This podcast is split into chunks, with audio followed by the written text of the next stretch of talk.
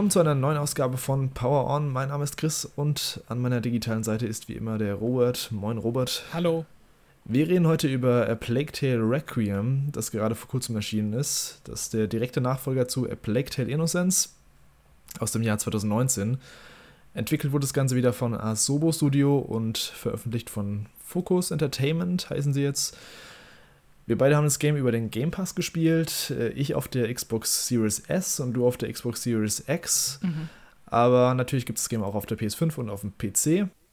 Wir handhaben das jetzt so wie in unseren anderen großen Review-Talks auch. Ähm, wir beginnen mit einem großen spoilerfreien Teil, bei dem wir so grundlegend über das Game sprechen und am Ende ein erstes Fazit abgeben. Und danach folgt noch ein Spoiler-Teil, bei dem wir dann über alle Aspekte und Story-Details reden können und äh, keine Rücksicht mehr nehmen müssen. Das mal vorab. Ähm, wir beide haben uns bisher noch so gut wie gar nicht ausgetauscht über das Spiel eigentlich. Deswegen bin ich echt mal gespannt, was du für eine Meinung hast hier. Ja, ich auch. Zum Einstieg, aber vielleicht fasst du doch mal am besten zusammen, Robert. Was geht's denn in A Plague Tale Requiem?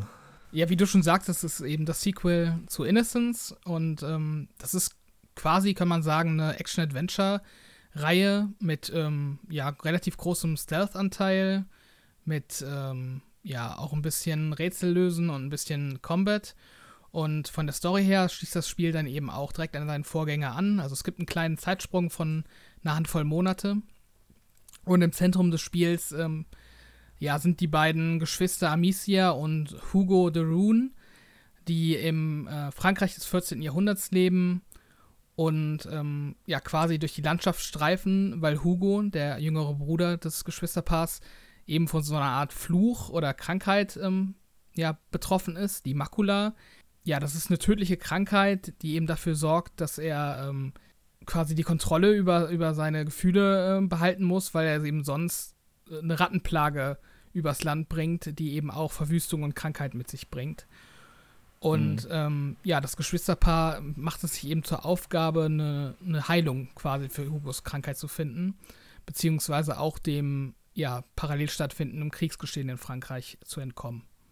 Das ist so die grobe Rahmenhandlung, ähm, wo, worum es in dem Spiel geht.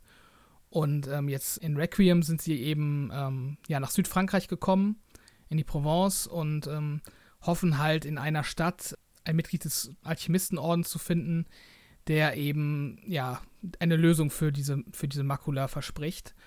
Und ähm, das Spiel steigt dann eben darauf ein, dass die, die Familie sich auf den Weg macht. Das ist dann nicht nur Amicia und Hugo, sondern auch deren Mutter und äh, ein befreundeter Alchemisten-Lehrling namens Lukas.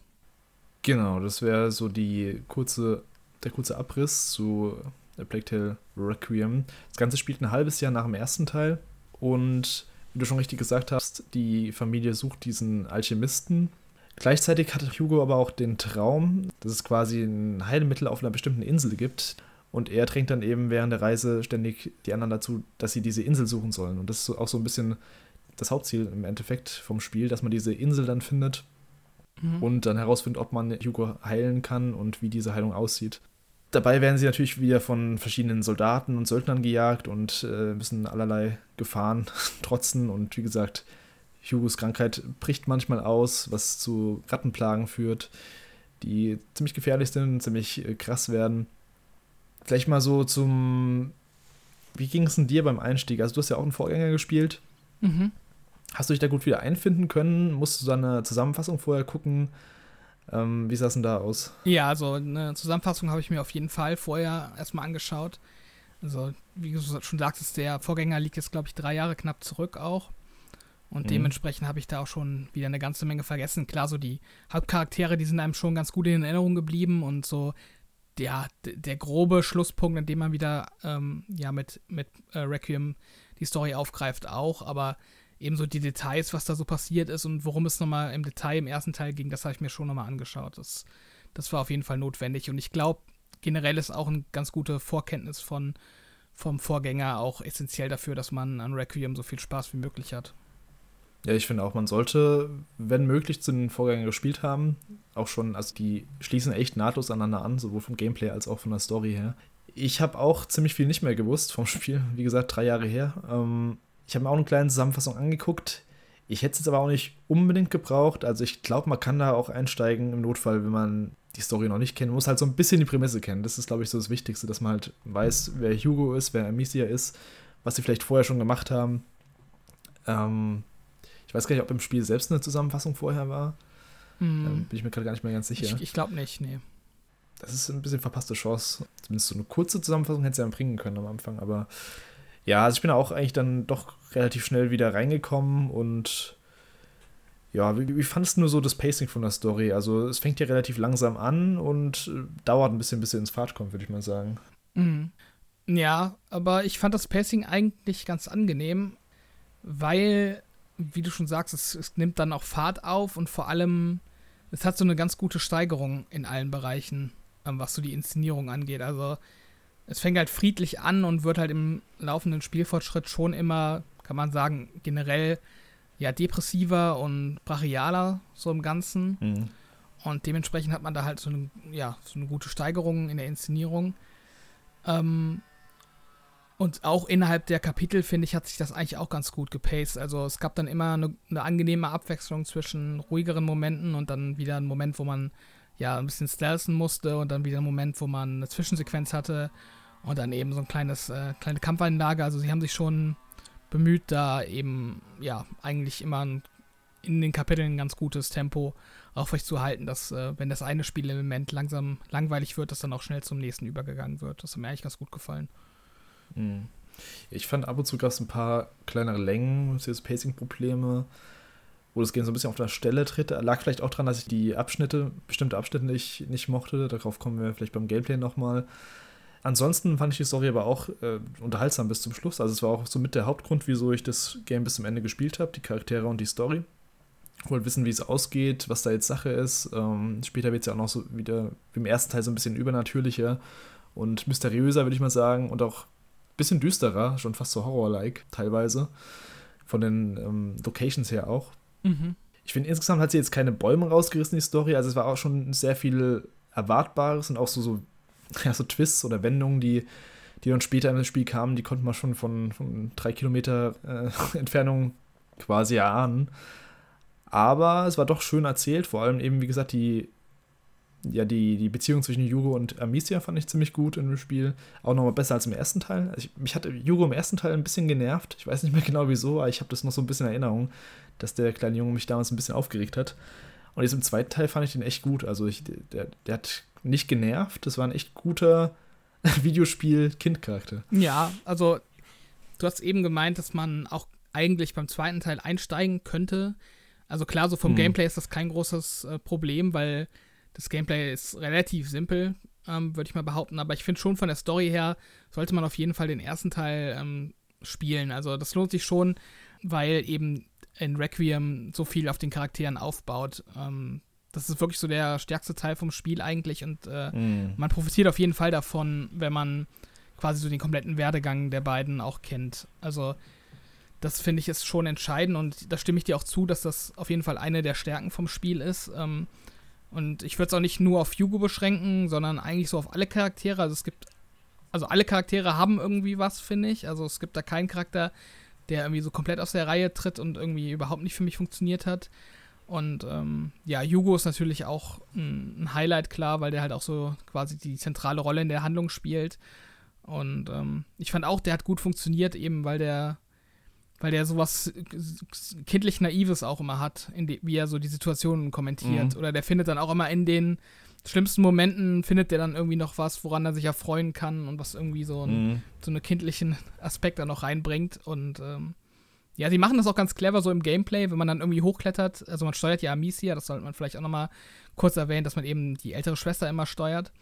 Ähm, und zum Beispiel dann auch mal irgendwo hochklettern, an einem Vorsprung oder so. Dann kommt Hugo auch immer angelaufen und äh, hilft dann einem auch wieder quasi, eben, äh, dass man da hochkommt oder so. Also der wirkt halt wirklich nicht nervig und ähm, ist halt einfach so ein lieber kleiner Junge, den man auch irgendwo beschützen will. Also das funktioniert auf jeden Fall. Ich fand auch interessant, dass man äh, Hugo fast die ganze Zeit über an die Hand nimmt mit Amicia. Mhm. Also wenn man, zumindest wenn er mal mit dabei ist. Also er ist ja meistens dabei. Es gibt ein paar Stellen, wo er nicht dabei ist.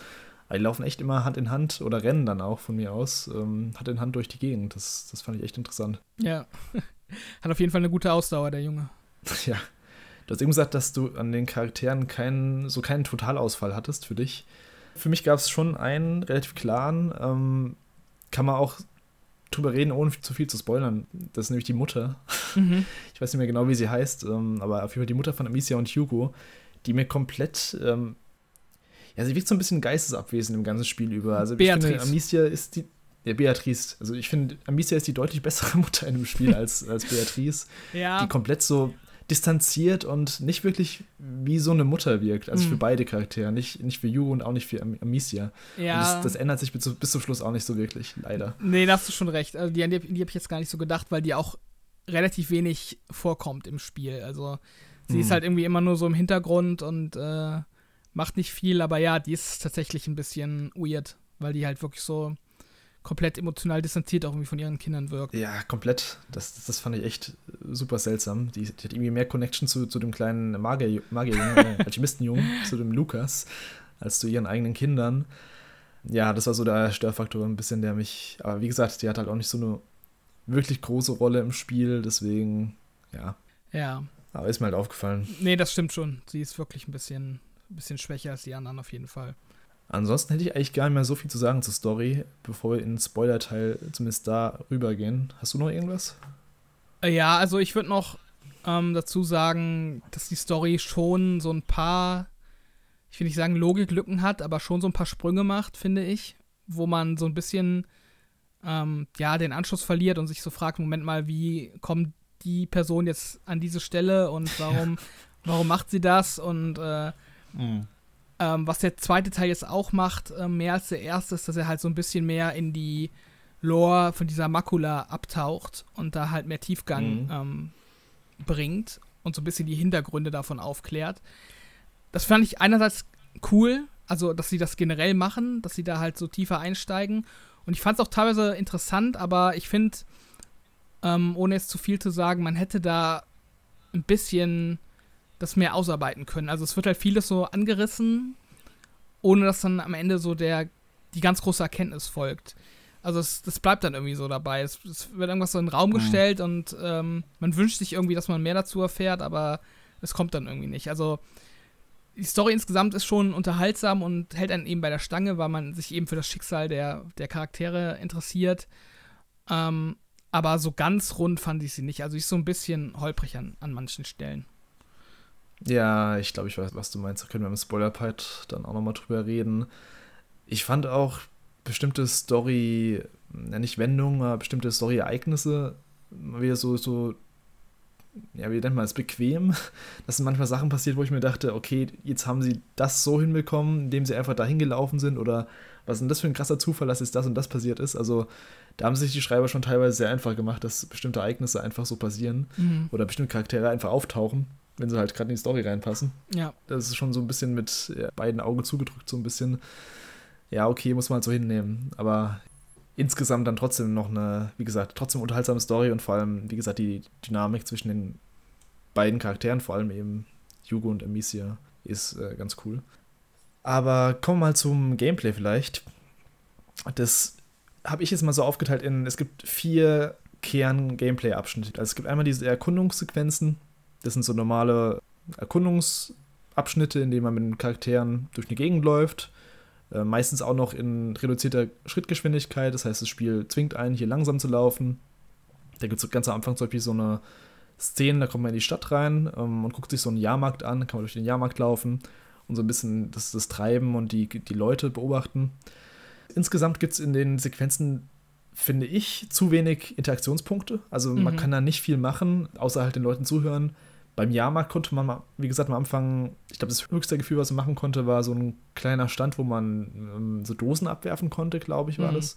Ich weiß nicht, ob du das gefunden hast. Ja, ja. Ähm, ja, das fand ich irgendwie generell ein bisschen verpasste Chance, dass man hier so wenig machen konnte. Mich hat nämlich der Anfang krass an Bioshock Infinite erinnert. Da gab es auch so eine Jahrmarktszene. Ja. Und die haben es damals so genutzt, dass sie die ganzen Stände dafür benutzt haben, die Gameplay-Mechaniken beizubringen. Mhm nach dem Dosenwerfen habe ich gedacht, okay, jetzt, jetzt haben wir zum Beispiel das Zielen beigebracht bekommen, jetzt könnte man vielleicht noch irgendwie das Schleichen oder so irgendwie so einbinden oder keine Ahnung, oder mehr mit den Charakteren reden, die auf dem Jahrmarkt leben, Man konnte ja kurz mit der Blumenverkäuferin zum Beispiel reden und äh, das war es dann im Grunde auch schon. Mhm.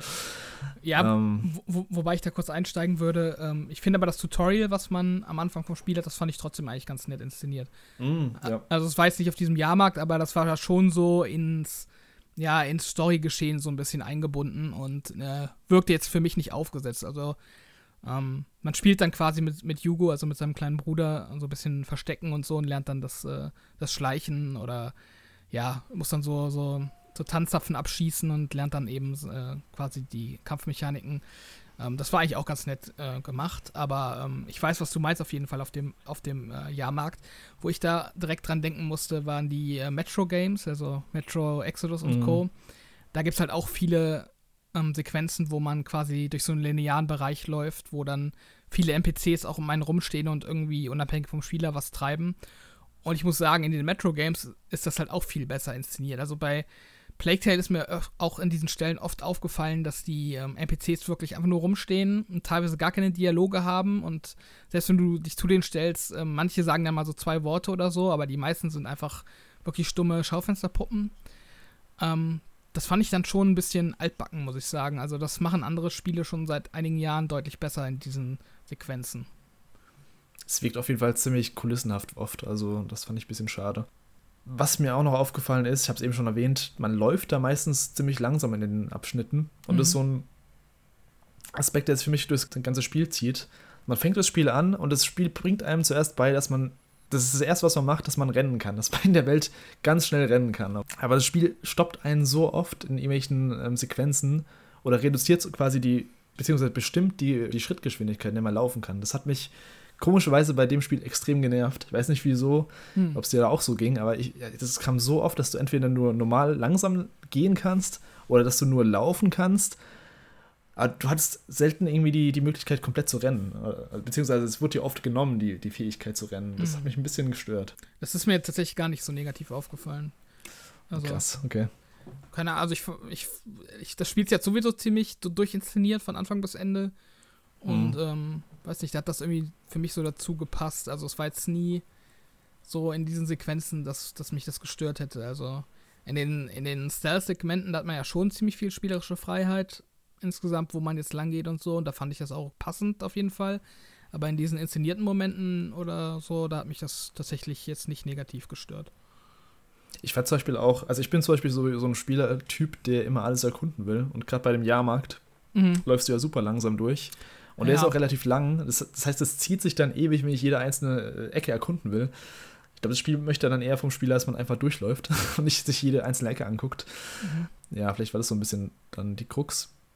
Ja, das sind die Sequenzen, also die Abschnitte, diese Erkundungsabschnitte ähm, werden immer mal so eingestreut. Nach, meistens irgendwie nach einer, nach einer Actionsequenz kommt dann irgendwann so ein Ruhepunkt, wo man dann in so ein, ja, in so ein Dorf oder so, ein, so eine Siedlung reinkommt und erstmal so ein bisschen durchläuft. Dann gibt es, ähm, ja, ich nenne es mal als Überbegriff so die Stealth- und Kampfsequenzen. Das würde ich sagen, ist so mit der größte Anteil im Spiel. Das ist einmal gegen, ähm, das sind Begegnungen gegen Soldaten, also gegen menschliche Gegner, dann einmal gegen Ratten und dann einmal eine Mischung aus beiden. Es gibt dann Begegnungen gegen Soldaten und Ratten. Da muss man aufpassen, auf die Ratten aufpassen und auf die Soldaten aufpassen. Wie fandest du so da die Mischung? Also, beziehungsweise, was hat dir am besten gefallen? Die Encounter gegen Soldaten oder gegen Ratten? Oder war es so die Mischung aus beidem?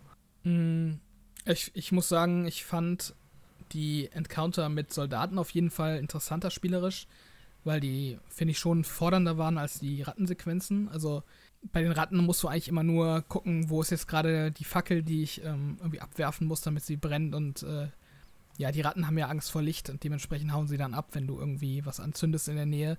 Das war eigentlich mhm. ziemlich, äh, ziemlich simpel. Also da irgendwie jetzt die genaue Reihenfolge zu finden, wie ich wann, wo was anzünden soll, ähm, das war nie wirklich schwierig. Das, da ging es eigentlich nur ums Ausführen. Und beim Stealth-Gameplay gegen Soldaten, das fand ich eigentlich solide so insgesamt. Das hat jetzt auch keine, keine Bäume ausgerissen. Also da hat man wahrscheinlich auch schon bessere KI und bessere ähm, ja, Stealth-Mechaniken in anderen Spielen gehabt in den letzten Jahren. Ähm, aber ich fand das Level-Design insgesamt relativ abwechslungsreich von diesen Stealth-Segmenten. Also da hatten sie mal größere Gebiete, mal kleinere Gebiete und ähm, dementsprechend relativ viel Abwechslung. Ähm, was mir auch aufgefallen ist, wenn man immer dasselbe macht, also ich habe wie so zwei, dreimal den gleichen, ähm, den gleichen äh, Rüstungshaufen mit einem Stein abgeworfen, damit Lärm erzeugt wird und ein Soldat da eben nachgucken geht, dann reagieren sie auch darauf und sagen dann irgendwann so, okay, irgendjemand äh, veralbert mich hier oder will mich in die Irre führen. Hier, Echt? Hier ist, okay. hier ist irgendjemand und äh, dann wechselt das Spiel auch in so einen Suchmodus, wo die Wachen dann halt quasi ihre vorgegebenen Routen so ein bisschen verlassen und ähm, Ach, krass, okay. nach einem suchen. Mhm. Ähm, das fand ich eigentlich ganz cool, aber trotzdem finde ich, wirkt es oft sehr gamey, sage ich mal. Also man, man hat dann relativ schnell raus, so wie, wie die KI funktioniert von den Wachen. Oder dass halt zum Beispiel das hohe Gras ist halt eigentlich immer sicher. Also da kannst du halt 10 cm vom, von einer Wache entfernt stehen, solange du im hohen Gras bist, äh, passiert dir nichts. Mm. Also es hat, man merkt so richtig so, wo so diese Gameplay-Mechaniken greifen. Also, dass sie da quasi echt so Unverwundbarkeitszonen mit so hohem Gras gemacht haben oder so. Also das wirkt dadurch nicht so wirklich natürlich, sag ich mal. Weißt du, was ich meine?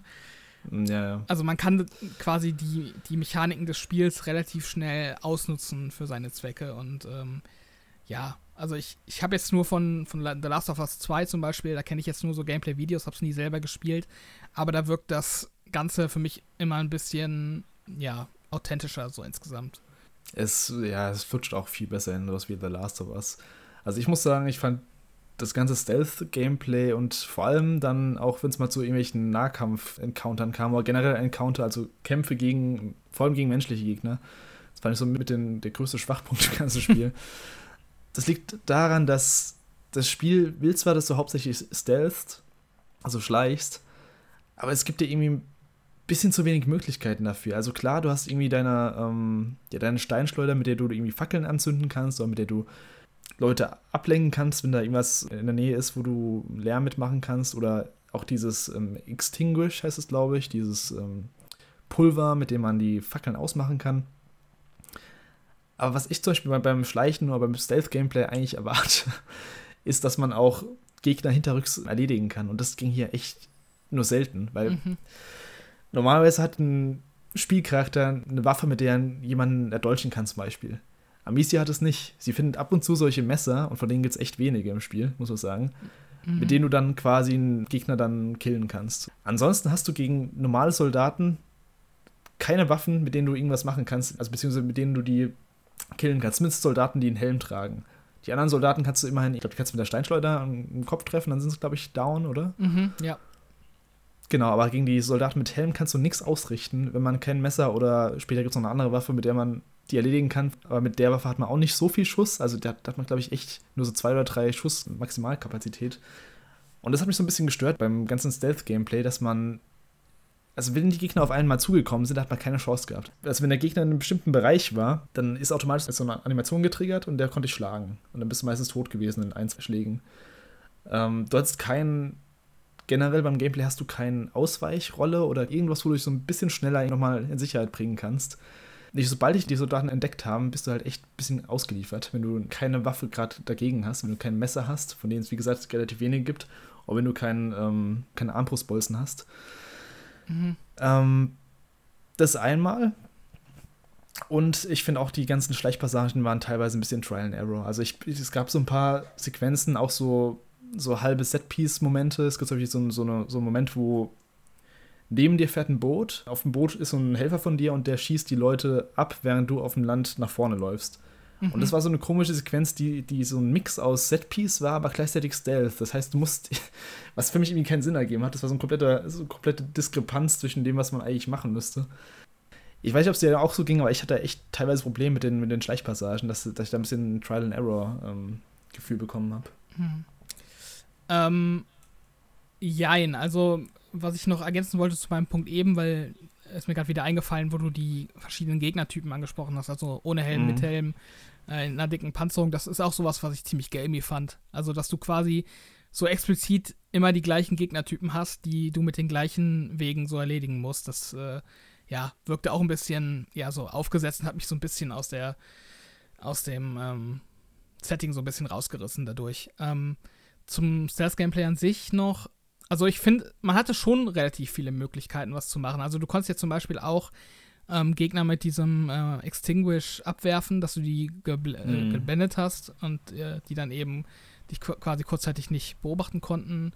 Ähm, du konntest ähm, Teer in, in äh, eine Fackel werfen, damit die halt ähm, heller leuchtet und Gegner blendet.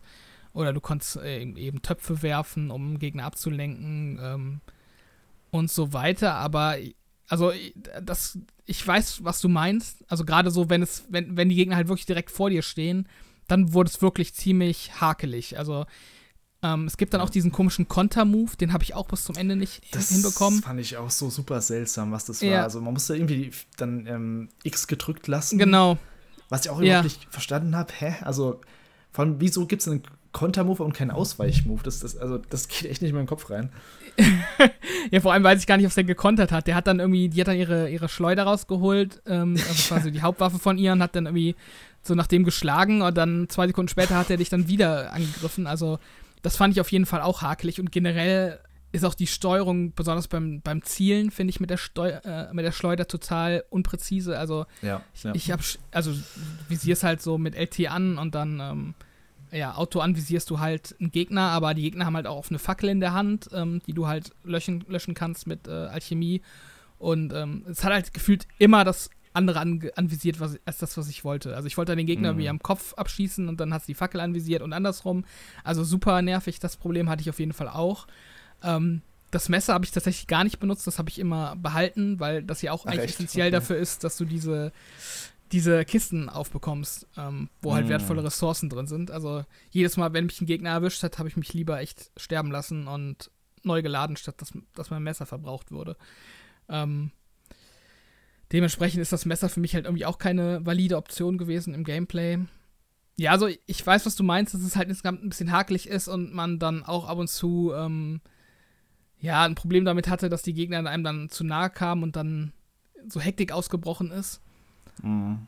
Aber ich glaube, so die, die ganz großen Probleme damit, wie du sie jetzt beschrieben hast, hatte ich nicht. Also ich kam eigentlich ganz gut damit klar. Es war halt schon hakelig und äh, unpräzise an vielen Stellen, aber ich fand, ja, also es, es, war halt okay. So, es hat mich jetzt nicht wirklich gestört, aber auch nicht äh, begeistern können. Ja, deswegen fand ich dann die Encounter, wenn dann die Ratten dabei waren, fand ich ja interessanter, weil das die Ratten noch als zweite Komponente quasi gehabt, mit der du dann auch die Soldaten mit Helm zum Beispiel killen konntest, indem du einfach die Fackel ausgemacht hast. Mhm ich glaube, ich habe dir irgendwann mal so einen Clip geschickt, wo ich dem einen Typ irgendwie zehnmal mit der Schleuder auf den Kopf schieße und es passiert einfach nichts, weil er einen Helm trägt. ja. Wo ich auch dachte, ja komm, also. Das ist halt auch dieser, diese, dieser Gamey-Faktor, den ich meinte. Also, dass das Spiel dann. Das Spiel ja. will unbedingt, dass du. Es gibt dir nur bestimmte Art und Weise, wie du jemanden. Ja, zum Beispiel die Helmtypen, die kannst du entweder nur mit dem Messer oder mit der Armbrust oder mit den Ratten halt. Aber du kannst jetzt nicht mehr machen. Du kannst jetzt nicht irgendwie denen aufs Knie schießen zum Beispiel. Das macht einfach nichts. Ja, ja. Das ist so ein bisschen steif in der Hinsicht, was, was alles möglich ist. Ähm, aber wie gesagt, mit den Ratten ist es ein bisschen cooler gewesen, finde ich dann. Das stimmt schon, es geht immer im Endeffekt um, um Licht oder kein Licht. Also kurz zur Erklärung, die Ratten die fliehen immer vom Licht. Das heißt, wenn du im Lichtkegel stehst, dann bist du in Sicherheit. Wenn du ein bisschen in den Schatten gehst, dann, ja, dann kommen die Ratten und fressen dich quasi war bei mir auch teilweise ein bisschen klitschig. Also manchmal gibt es so, wenn du zwei Lichtkegel hast zum Beispiel, zwei Laternen oder zwei Feuerquellen und in der Mitte ist noch so ein kleiner Streifen Schatten. Und manchmal sind da so ein paar kleine Ratten noch reingegangen, wo ich nicht wusste, ist, also muss ich jetzt noch irgendwas anderes machen? Muss mhm. man irgendwas heller erzünden oder soll das so sein? Und dann teilweise haben sich so ein paar kleine Ratten reingeschlichen und mich dann gefressen, wo ich dachte, Nee, eigentlich hatte ich da die Lichtquelle an. Also eigentlich dürfte es nicht sein. Ich hatte auch mal das Gefühl, dass das im ersten Teil ein bisschen ähm, verzeihlicher war mit den Ratten. Ja. Also ja. hier war das ja echt so, sobald du da einen Zehennagel irgendwie an der Ratte dran hast, dann warst du quasi erledigt. Also dann ist, ist die Ratten halt sofort gekommen und haben dich gefressen. Und im ersten Teil finde ich, oder habe ich zumindest so in Erinnerung, dass du da durchaus nur mal so zwei Schritte in die Ratten machen konntest, bevor du da ähm, quasi das Zeitliche gesegnet hast. Also das fand ich auch ein bisschen, ja, ein bisschen schwammig so das Ganze. Ja, die kamen mir auch ähm, deutlich aggressiver vor diesmal, die Ratten.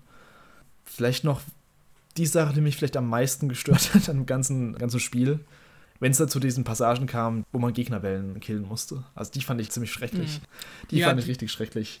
Da stimme ich dir auf jeden Fall zu. Die Gegnerwellen, die laufen eben so ab, dass du in einem Areal stehst und es kommen eben nach und nach Gegner rein und die musst du töten. Du hast keine andere Möglichkeit, du musst sie töten, kannst nicht wegrennen, kannst dich nicht verstecken, die Sequenz erst vorbei, wenn du alle Gegner getötet hast.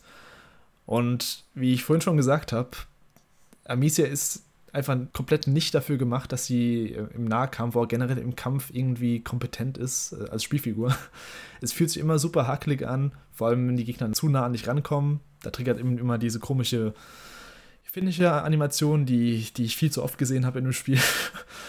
Und auch mit der Schleuder, wenn man dann ständig auf die Köpfe zielen muss. Und das größte Problem hatte ich dann, wie gesagt, bei, ähm, bei einer Sequenz relativ am Ende, beziehungsweise es gab sogar zwei Sequenzen, wo mir dann die, ja, die, die Items ausgegangen sind, mit denen ich die Gegner töten konnte. Also man musste dann, es gab viel zu viele von diesen Soldaten mit Helm und die konnte man, wie gesagt, ja nur mit den ja, Armbrustbolzen oder eben mit, mit Messer killen. Und ich hatte keine Armbrustbolzen mehr und keine Messer.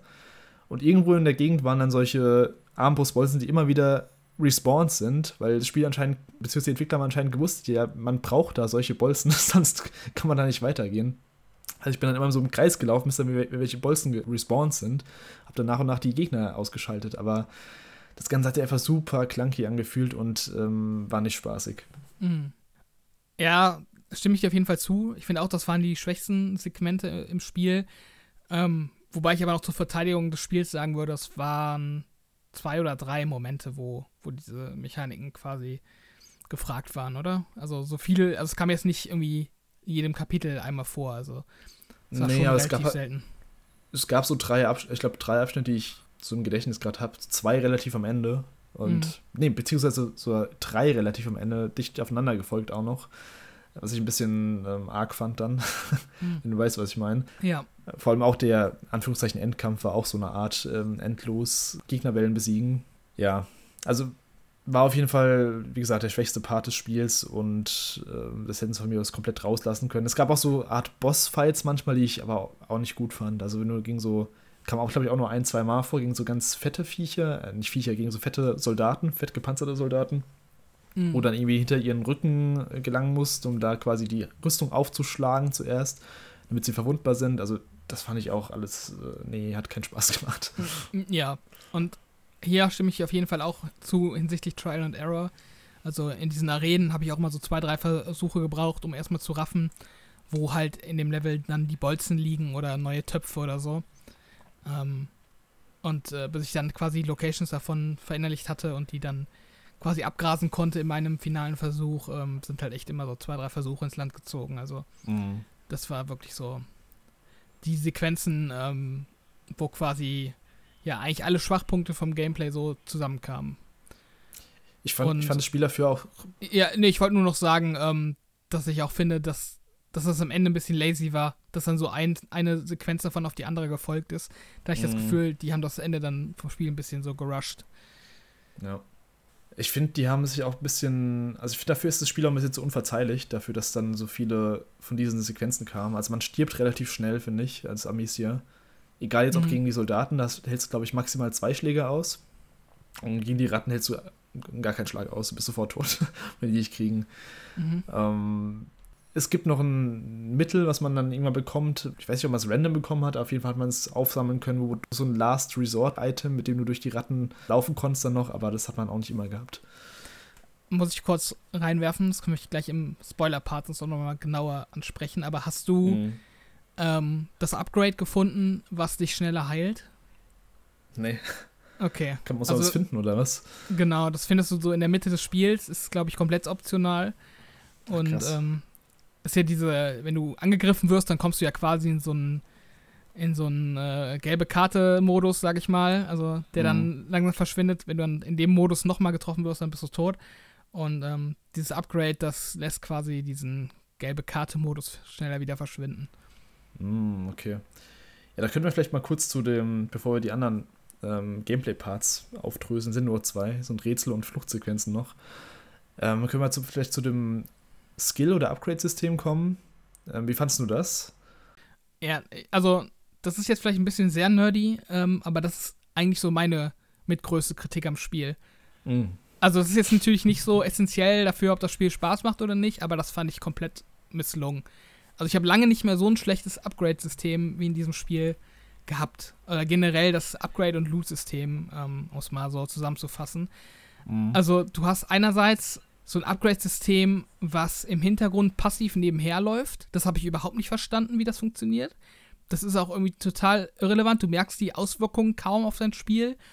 Und ähm, ja, vor allem habe ich gar nicht bis zum Ende verstanden, wie ich beeinflussen kann, was da äh, gelevelt wird. Also, ähm, ich weiß nicht mehr ganz genau die Kategorien, aber im Endeffekt verkauft das Spiel dir halt so, dass wenn du erfolgreich schleichst, ähm, dass dann dein Stealth-Level upgradet oder wenn du äh, viele Sachen craftest, dass dein Alchemie-Level hochgeht oder mhm. dein Kampflevel, wie auch immer. Also quasi. Genau. Das, das ist, waren ne, drei Punkte, oder? Das war eben, also einmal Kampf gegen Soldaten, dann einmal Schleichen und einmal dann eben Alchemie. Ja. Und, ja. und also, das ist halt in so einem Menü versteckt, irgendwie, das Ganze. Und ähm, also ich habe da kaum mal aktiv nachgeguckt, was da wie gelevelt wird. Das läuft einfach so im Hintergrund. Mhm. Aber teilweise wurden auch da Aspekte gelevelt, die ich gar nicht gemacht habe. Also ich habe nicht gekämpft und dann auf einmal habe ich meinen, meinen nächsten Fortschritt im, im Kampflevel okay. äh, freigeschaltet. Also das war für mich komplett undurchsichtig, wie ich da was mhm. level. Ich habe da auch bis zum Ende keinen der drei Aspekte aufs Maximallevel bekommen. Ich auch also nicht. das fand ich richtig äh, schlecht. Und ja, dann gibt es noch so ein quasi so ein zweites Upgrade-System, das darauf basiert, dass man seine Ausrüstung ähm, auflevelt. Und dafür muss mhm. man eben im Level versteckte Teile finden, so heißen die tatsächlich auch, oder Parts auf Englisch. Ja. Und ähm, ich finde, die sind ziemlich geizig damit. Also du musst wirklich krass im Level dich umschauen, dass du diese, diese Parts findest. Ähm, um halt überhaupt alles aufzuleveln. Also ich würde behaupten, ich habe schon ziemlich gründlich die, die einzelnen Level abgegrast und habe auch nur, ich glaube, drei von vier Sachen ähm, aufs Maximallevel hochbekommen. Mhm. Und ähm, ja, dann brauchst du eben auch noch so, eine, so ein Werkzeug, äh, was du finden musst als, als zweites, ähm, als zweites äh, ja, Item, ähm, damit du überhaupt die Sachen aufleveln kannst. Außer du hast ein späteres Upgrade freigeschaltet, aber die sind halt auch ziemlich selten, diese Werkzeuge. Und äh, wenn du nicht das Upgrade hast, musst du eine Werkbank finden. Also irgendwie, ich finde, das Upgrade-System insgesamt ist einfach ein totales, ähm, ja, so, so Fleißarbeit gewesen, so mühselig, da irgendwie sich die Sachen zusammenzusuchen und überhaupt nicht befriedigend, dass man da, äh, ja, sich drauf freut, irgendwas abzugraden, weil halt auch die Sachen, die man upgraden kann, die fand ich auch überwiegend überhaupt nicht äh, nützlich. Also, mhm. das hat mir echt gar nicht gefallen. Und ähm, ansonsten findest du halt im Level noch viele Truhen, wo dann eben die Rohstoffe sind, ähm, um eben ja die alchemischen ja, Mittelchen äh, herzustellen.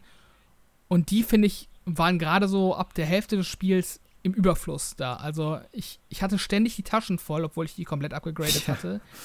Und ich habe überhaupt nicht verstanden, warum die mir an jeder Ecke einfach Alkohol geben oder irgendwie, äh, weiß gar nicht, das ist noch was Salpeter oder irgendwie sowas. Also das, mhm. das fand ich, da, da war das Balance, Balancing komplett ähm, durcheinander. Also es gab von den quasi Upgrade-Sachen viel zu wenig und von diesen Crafting-Materialien viel zu viele. Also das fand ich war komplett äh, durcheinander und das wirkte so, als hätten sie es überhaupt nicht vorher mal getestet. Ja. Zum, zu diesem passiven Progressionssystem, da kann ich dir erstmal komplett zustimmen. Ich fand es auch super undurchsichtig und vor allem, ich habe auch nicht gespürt, wenn da irgendwas verbessert wurde. Ähm, mhm. Bei mir hat sich auch am meisten, glaube ich, Stealth ähm, entwickelt und der Rest, ich glaube, Alchemie danach und ganze, also quasi schwächstes Glied war dann der Kampf. Ich habe auch keine Verbesserung gespürt. Ähm, fand ich auch super unbefriedigend, das System. Dann das normale ähm, Upgrade-System fand ich auch ziemlich, ja, ich weiß nicht, ich fand es richtig unbefriedigend auch wieder. Weil, wie, wie, du schon richtig gesagt hast, man findet kaum von diesen Materialien und vor allem, ich hatte dann teilweise sau viele Parts, aber mir haben diese Werkzeuge gefehlt. Und dann mhm läufst du halt irgendwie mit 100 irgendwas Parts rum, aber hast keine Werkzeuge und dann findest du eine Werkbank und kannst nichts machen. Und die Werkbänke sind auch nicht ähm, ständig verstreut. Es gibt zwar dann irgendwann einen Skill, mit dem du, ähm, den du freischalten kannst, der dir sagt, du kannst auch upgraden ohne Werkbank, aber was ist denn das für ein dummer Skill? Da gibst du nicht deine Parts für aus, wenn du eh schon so wenig hast. ich habe tatsächlich, ich habe tatsächlich diesen ähm, äh, Skill Tree Ast oder wie man es auch mal nennen will, habe ich als allererstes gemacht. Echt? Okay. Weil, ja, weil ich mir schon dachte, dass dass ich ähm, diese ganzen Up-Level, äh, ähm, also dass ich äh, keine Werkzeuge mehr brauche und dass ich überall craften kann, dachte ich, wenn ich das mhm. irgendwann brauche im Spiel, dann wahrscheinlich so früh wie möglich. Deshalb habe ich dann das als erstes gemacht. Also dementsprechend war ich dann zum Glück nicht mehr auf die Werkzeuge und Werkbänke angewiesen. Relativ früh, aber ja.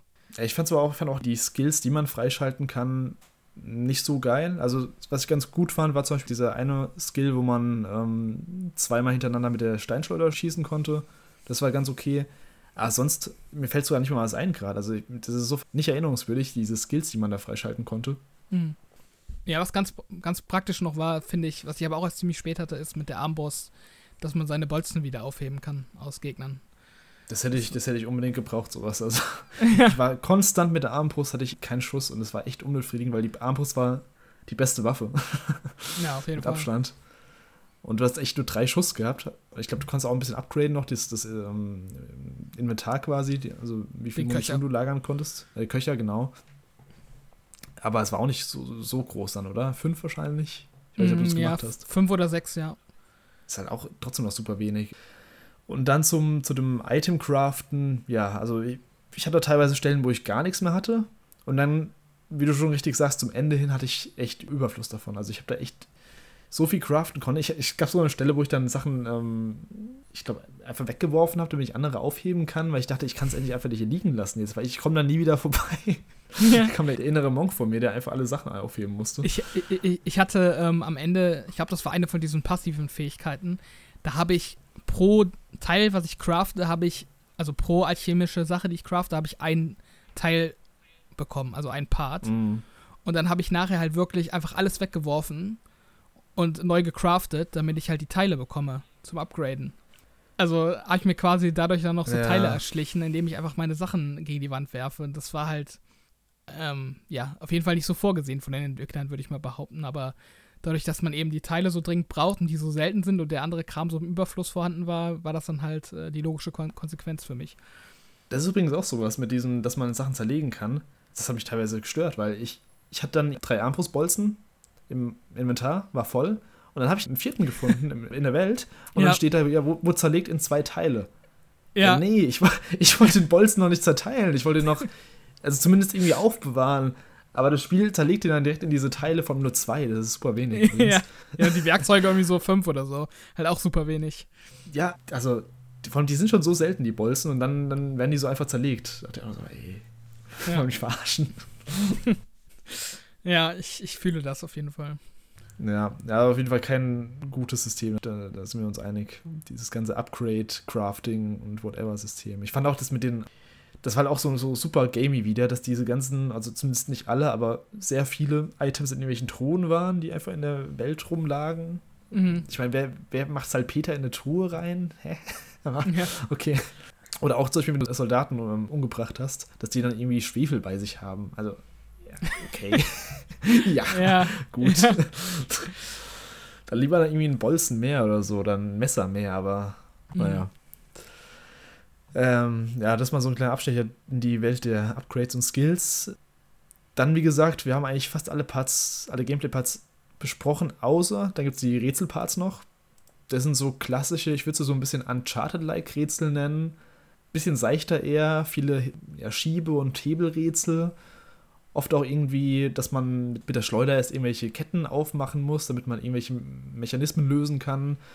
Oder auch mit, äh, man konnte seine KI-Kollegen, den konnte man immer sagen, hey, halt mal hier bitte den, den Hebel hoch. Währenddessen geht ein Mechanismus geht hoch, irgendein Fahrstuhl fährt hoch und du kannst währenddessen irgendwas da unten machen und dann, ja, und dann so das Rätsel lösen. Die liefen eigentlich oft nach dem gleichen Muster ab. Ich fand die nicht sonderlich schwer. Ich fand die ganz okay als Abwechslung so, ein bisschen Auflockerung nach den Kämpfen. Mhm aber waren jetzt auch nicht so das Highlight, finde ich. Ja, würde ich so unterschreiben. Also, ich fand sie auch eine Spur zu einfach für meinen Geschmack. Also, ich finde so diese Tomb Raider Reboots aus den letzten Jahren, ähm, die kann man ja so ein bisschen damit vergleichen auch. Ich finde, die hatten insgesamt eine angenehmere Rätselschwierigkeit. Ähm, also hier war das wirklich teilweise wirklich sehr einfach. Das war eigentlich nur auch wieder so ein äh, Sehen und Ausführen, ohne dass man zwischendurch auch mal überlegen muss. Und ähm, was auch so ein Problem war, war eben, dass die, die Charaktere auch oft die Rätsellösung im Vorfeld schon verraten haben und ja. wie gesagt haben, oh, schieb das doch mal da hinten hin. Oder irgendwie sowas. Und dann denkst du ja auch so, ja gut, da können sie mir auch eine Zwischensequenz quasi präsentieren, da habe ich dann den gleichen spielerischen Mehrwert äh, von. Also ja, zu, zur Auflockerung des Ganzen ganz okay, aber ich finde, man hätte an diesen Stellen ähm, ja, ruhig ein bisschen, ein bisschen forderndere Sachen auch einbauen können. Ja. Ähm, auch, das bezieht sich dann eben auch oft als auf diese Stealth-Segmenten mit den, mit den Ratten. Da hatte ich eigentlich das gleiche Problem, wie ich eben auch schon mal gesagt habe, dass die Lösung, ähm, wie man von A nach B kommt, eigentlich immer ziemlich offensichtlich war und äh, ja, hätte ich mir alles eine Spur, eine Spur knackiger gewünscht. Ähm, ist halt auch immer so ein, eine Sache, ne? Man muss dann für eine möglichst breite Zielgruppe die Rätsel mhm. designen. Für die einen ist es dann zu schwer, für die anderen ist es zu einfach. Ähm, da dann so einen gute, guten Mittelweg zu finden, ist nicht einfach, aber hier war es wirklich ein bisschen, bisschen sehr lasch. Ja, das, das mit den Ratten fand ich auch, wie gesagt, manchmal ein bisschen buggy. Also, dass man dann, da habe ich dann irgendwas gemacht und hat trotzdem noch Ratten vorbeigelaufen. Also, muss ich jetzt noch irgendwas machen oder will mhm. das Spiel, dass ich da durchlaufe? Also, vielleicht auch generell, das, das Spiel jetzt ähm, lief bei mir zwar schon okay, also so generell von der Framerate her und allem, also 30 Frames läuft's. Aber ich hatte echt viele Bugs, muss ich sagen. Also ich hatte viel so, dass irgendwelche Gegenstände oder irgendwelche ähm, ja, Items oder Charaktere sich irgendwie so ja, ineinander, dass sie ineinander gelaufen sind oder dass irgendwas hängen geblieben ist oder dass irgendwas sich aufgehängt hat in der Animation und dann irgendwie durchgedreht ist.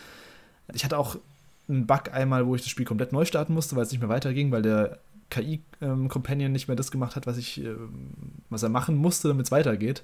Mhm. Wird vielleicht später noch gepatcht, ich hoffe es. Also ich finde, es ist nicht im besten Zustand ausgeliefert worden, Plague Tale. Requiem. Ja, ich hatte auch so ein paar Glitches, so gerade was so visuelle Sachen angeht. Ähm, einmal hatte ich auch einen Bug, da hat sich eine, eine Wache quasi die ganze Zeit auf der Stelle gedreht um die eigene Achse. Und ähm, das ist auch durch Neuladen nicht weggegangen, wodurch die mich dann automatisch auch entdeckt hat, als ich aus der Deckung gekommen bin. Ähm, mhm. Das war ein bisschen ärgerlich, aber ja, also sonst lief das Spiel auf jeden Fall flüssig bei mir und ähm, das war auch die einzige Stelle in, ich glaube, knapp 18 Stunden, wo ich wirklich, äh, ja, so, so einen Bug hatte oder so einen Glitch, der wirklich das Gameplay direkt betroffen hat. Aber stimmt schon, mhm. es hat wirklich ein bisschen, ja, so ein bisschen mehr Polish gebrauchen können, das Spiel. Ja, ein bisschen unrund. Ja, was mir immer noch eingefallen ist, wo du es gerade gesagt hast mit den KI-Companions, die dir direkt die Lösung verraten, da habe ich mich komplett verarscht gefühlt. Als bei dem ersten Rätsel, das war, glaube ich, ähm, bei diesem Lehrmeister, bevor man den findet. Ja, ja man muss irgendwelche, weiß, irgendwelche Wappen umstellen oder sowas. Und ich dachte dann so, okay, jetzt geht's los. Und dann sagt er, jetzt mach das, mach das, mach das, mach das. Und dann, hä? Ja. Erstens, wie, wie sind die anderen Charaktere drauf gekommen? Und zweitens, wieso ist es keine Zwischensequenz, wenn ich eh nur das mache, was die anderen mir sagen? Also, mhm. das war echt komplett lächerlich. Ja, vor allem, das, das sind ja irgendwie so Glocken, die man dreht und die haben halt so Symbole drauf. Und dann sagt er nicht ja. nur, weiß ich nicht, äh, ich glaube, es geht dann irgendwie ums, ums Sonnensystem oder um irgendwelche Götter oder so. Und sagt dann irgendwie mhm. so, Mar Mars hat die Form, weiß ich nicht mehr, eines Sterns oder irgendwie sowas. Und dann ja. ist es nicht nur so, dass du die Glocke selber drehen musst, bis du den Stern siehst, sondern er sagt dann auch noch so, das ist der Stern. Also es ist quasi so doppelt geholfen. Es ist nicht nur die, die, die, der Hinweis, wie man es machen muss, sondern er sagt ja auch noch so, stopp, du hast es jetzt. Also komplett, äh, also komplett hirnbefreit quasi die Aufgabe. Ja. Deswegen sage ich, das ist halt, das ist eigentlich so ein typisches Uncharted-like-Rätsel, aber in Uncharted hättest du halt ein Tagebuch gehabt, wo es dann irgendwie so kryptisch drin steht, wie die, wie die zu an, anzuordnen sind. Und hier wird einfach der Schritt komplett nochmal rausgenommen und äh, vorgekaut alles quasi. Also, mhm. ja, naja, das waren die Rätsel. Ähm, dann zuletzt hatten wir noch die Fluchtsequenzen. Eben habe ich Uncharted erwähnt. Das passt ja auch wieder ganz gut. Das sind so die Set-Piece-Momente im Spiel, in denen man ja vor irgendwas meist wegrennt. Meistens Ratten, vor denen man wegrennt. Ähm, wie fandest du die? Ich finde, das waren schon so die Highlights des Spiels. Also gerade dieses Ratten-Feature, ähm, das mhm. haben wir jetzt noch, glaube ich, noch gar nicht so richtig betont. Wir haben immer nur so von Ratten gesprochen, aber in dem Fall sind es ja wirklich ich weiß nicht, ein paar hunderttausend Ratten, die da gleichzeitig auf dem Bildschirm sind. 300.000, ja, haben sie gemeint. Ja, also wirklich visuell eindrucksvoll, wie die dann, ja. wie quasi so Flutwellen oder ja, also quasi wie so Naturereignisse irgendwie durch irgendwelche Gänge sich quetschen oder irgendwas überströmen. Ähm, klar, spielerisch ist es total sinnvoll, äh, simpel. Man läuft einfach mit dem rechten Trigger gedrückt äh, einen linearen Pfad entlang, aber das hat mich eigentlich nicht gestört. Also ich fand, das war inszenatorisch so stark, dass es ähm, auf jeden Fall so eins der Highlights des Spiels ist. Dieses ganze visuelle Rattenflair, sag ich mal. Ich fand die auch ziemlich beeindruckend. Also gerade wenn, wenn irgendwie übertriebene Rattenschwärme so an den Seiten hochkommen und du springst gerade im letzten Moment oder Es gibt auch so eine Szene später im Spiel, wo dich ein Typ verfolgt, zum Beispiel. Das fand ich ein bisschen komisch. Also, das fand ich ein bisschen ähm, Trial and Error mäßig. Mhm. Äh, wenn du weißt, was ich meine. Aber so insgesamt fand ich die Setpiece-Momente auch ziemlich cool. Da passiert echt geiler Shit, auch wenn irgendwie die ganze, ja quasi die ganze Umgebung zerfällt vor dir, dein, wenn du gerade mhm. wegrennst. Das ist echt so typisch Uncharted-mäßig. Äh, ich fand es ein bisschen hakliger als bei sowas wie Uncharted, aber trotzdem cool inszeniert auf jeden Fall. Dann können wir vielleicht noch so ein bisschen die KI-Begleiter besprechen. Die haben wir eben schon gesagt. Also man konnte mit denen teilweise eben so Befehle geben, dass die sagen, hey, wirf eine Fackel her oder halt mal den Schalter hier oder ja, oder bleib hier stehen. Aber die haben die auch im, im Kampf geholfen, beziehungsweise in den Schleichpassagen. Also man konnte zum Beispiel dem Lukas, dem Alchemisten, konnte man zum Beispiel die Befehle geben, dass er eine Fackel anzünden soll oder was, was konnte er noch machen? Ich weiß gar nicht mehr. Ja, er hatte halt diesen, hat er nicht auch diese, diese Fähigkeit, dass er so eine Fackel ganz hell leuchten lassen kann oder sowas? Mm. War doch auch irgendwie so eine Spezialfähigkeit, die er hatte. Ja, auf jeden Fall konnte man mit denen halt hauptsächlich ging es eigentlich darum, dass man Gegner ablenkt, dass man dann eben sich besser an denen vorbeischleichen konnte. Wie fandest du die ganze Mechanik? Also die ist ja jetzt neu, die gab es im ersten Teil nicht in der Form. Man konnte im ersten Teil zwar auch Hugo so ein paar Befehle geben, aber nicht im Kampf, glaube ich. Hm. Ja, also ich fand es ein bisschen ähm, aufgesetzt und nicht so weit gedacht. Also ähm, ob man da jetzt quasi den Gegner mit der Fähigkeit des Begleiters ablenkt oder mit der äh, Fähigkeit des anderen Begleiters ihn ähm, ja quasi in direkten Zweikampf zwingt, das hatte fürs Gameplay eigentlich immer die gleiche Funktion. Und das war im, im Endeffekt war das halt nur ein optischer Unterschied. Und ähm, ich finde, da hätte man insgesamt einfach ja das ins Gameplay irgendwie komplexer einarbeiten sollen. Mm, dementsprechend, ich, ich fand es okay, dass man immer ab und zu mal eine neue Möglichkeit fürs Gameplay dazu bekommen hat. Aber das ist dann auch schnell quasi ein Kapitel später wieder verschwunden und war dann wieder irrelevant, ähm, die Fähigkeit. Und ja, sie haben es so ein bisschen versäumt, finde ich, das, das auszubauen und darauf aufzubauen mit späteren Kapiteln. Also es sind immer so Elemente, die dann für ein Kapitel eingeführt werden, ähm, aber dann nicht so weitergedacht werden oder weiterentwickelt werden. Das fand ich ein bisschen schade. Auf jeden Fall, das fand ich auch, dass das eben so ein bisschen gimmicky dann rüberkam, dass du eben mal hier so für ein Kapitel was machen kannst und dass du im nächsten Kapitel nicht mehr hast. Mhm. Was dann eben sich auch nicht mehr weiterentwickelt. Ich fand es auch ein bisschen arg unlogisch. Also gerade, da gibt es so eine Frau später im Spiel, die so eine Fähigkeit hat, mit der man das Gras abbrennen kann, indem sie ja die Sonne so umlenkt mit ihrem Spiegeltalisman, dass quasi das Gras anfängt zu, zu brennen. Mhm. Was teilweise gar keinen Sinn mehr ergibt, wenn du nachts rumläufst, einfach. Aber okay. ja, ja. Die hat dann auch teilweise so von den Fackeln irgendwie das Licht genommen, aber das war auch sowas, was ich. Äh, ja. äh, gutes Beispiel dafür, wo ich meinte, ähm, dass es eigentlich ein optischer Unterschied ist. Also, sie hat ja auch ähm, quasi das Licht von der Fackel brechen können mit diesem Spiegel, um quasi um den Charakteren so einen Lichtkranz zu geben, dass die Ratten nicht an einen herantreten. Und dann ist man ja. einfach immer so von Fackel zu Fackel gelaufen, hat halt dieses äh, Licht gebrochen. Und das war halt im Endeffekt von der Spielmechanik her das gleiche, als ob man da jetzt einen Holzstab genommen hätte und den angezündet hätte als Fackel und damit von Fackel zu Fackel gelaufen wäre. Also mhm. das ist halt quasi nur ein optischer Unterschied, aber so fürs Gameplay macht das halt gar keinen gar keinen Unterschied. Also das sind irgendwie so so Mechaniken, das ist immer die gleiche Mechanik, die sie da verwenden, nur sie geben es halt einen anderen optischen Anstrich. Ja, kann ich so zustimmen. Das war leider ein bisschen uninspirierend. Bevor wir zum Fazit kommen, bevor wir ins Spoiler-Teil gehen, nochmal so ein paar Worte zur Welt und zur Technik an sich. Also wir haben es ja eben schon bei den Set-Piece-Momenten gesagt, bei den Fluchtsequenzen, dass es äh, richtig spektakulär aussehen kann, das Ganze. Aber ich finde auch so, die, die ganze Welt war wieder richtig schön und richtig detailliert, beziehungsweise detailverliebt designt. Man hat richtig so die, ja, so die Brutalität und so den Ekel der, gesehen, der durch die ganze Pest und durch die Rattenplage dann entsteht. Also mhm. es gibt so Momente, wo man durch Blutlachen oder ähm, Leichenberge läuft und das wirkt alles schon super krass abgefuckt, dieses ähm, Mittelalter und das sieht man auch nicht so oft in Games. Also dieses Setting in der Härte zumindest. Ja. Ja, generell, also die Setting da mit 14. Jahrhundert und ähm, Südfrankreich, das ist alles so eine Kombination, die hat mir ja ziemlich gut gefallen. Eben weil mhm. du, wie du gerade schon sagtest, ähm, das nicht oft siehst. Ähm, ich finde auch die Grafik generell war schon auf AAA-Niveau, also schon an vielen Stellen beeindruckend und was mir auch auf jeden Fall sehr gut gefallen hat, ähm, ist, dass sie öfters mal so Panorama-Money-Shots ähm, inszen mm. inszeniert haben. Also Das ist mir zum ersten Mal so richtig bei Elden Ring aufgefallen dieses Jahr und irgendwie seitdem achte ich da drauf. wenn, wenn, du dann irgendwie, quasi nicht, irgendeinen Ort betrittst oder irgendwo aus, aus einer Tür raustrittst, dass du dann so richtig so mhm. quasi das, das Spiel dir wie so einen Rahmen vorgibt, wie so ein Gemälde, auf das du, auf das du blickst. Und irgendwie sowas mag ja. ich total gerne. Und äh, das hatten sie wirklich ein paar Mal, dass da richtig schöne, so, ja, wie so Panoramen dann inszeniert waren. Ja, habe ich erstmal ähm, einen Screenshot gemacht. ja, das, das waren wirklich so Screenshots-Momente. Apropos Screenshots, ähm, das Spiel hat auch einen Fotomodus. Ich weiß nicht, ob du den mal angeguckt hast. Ganz kurz nur.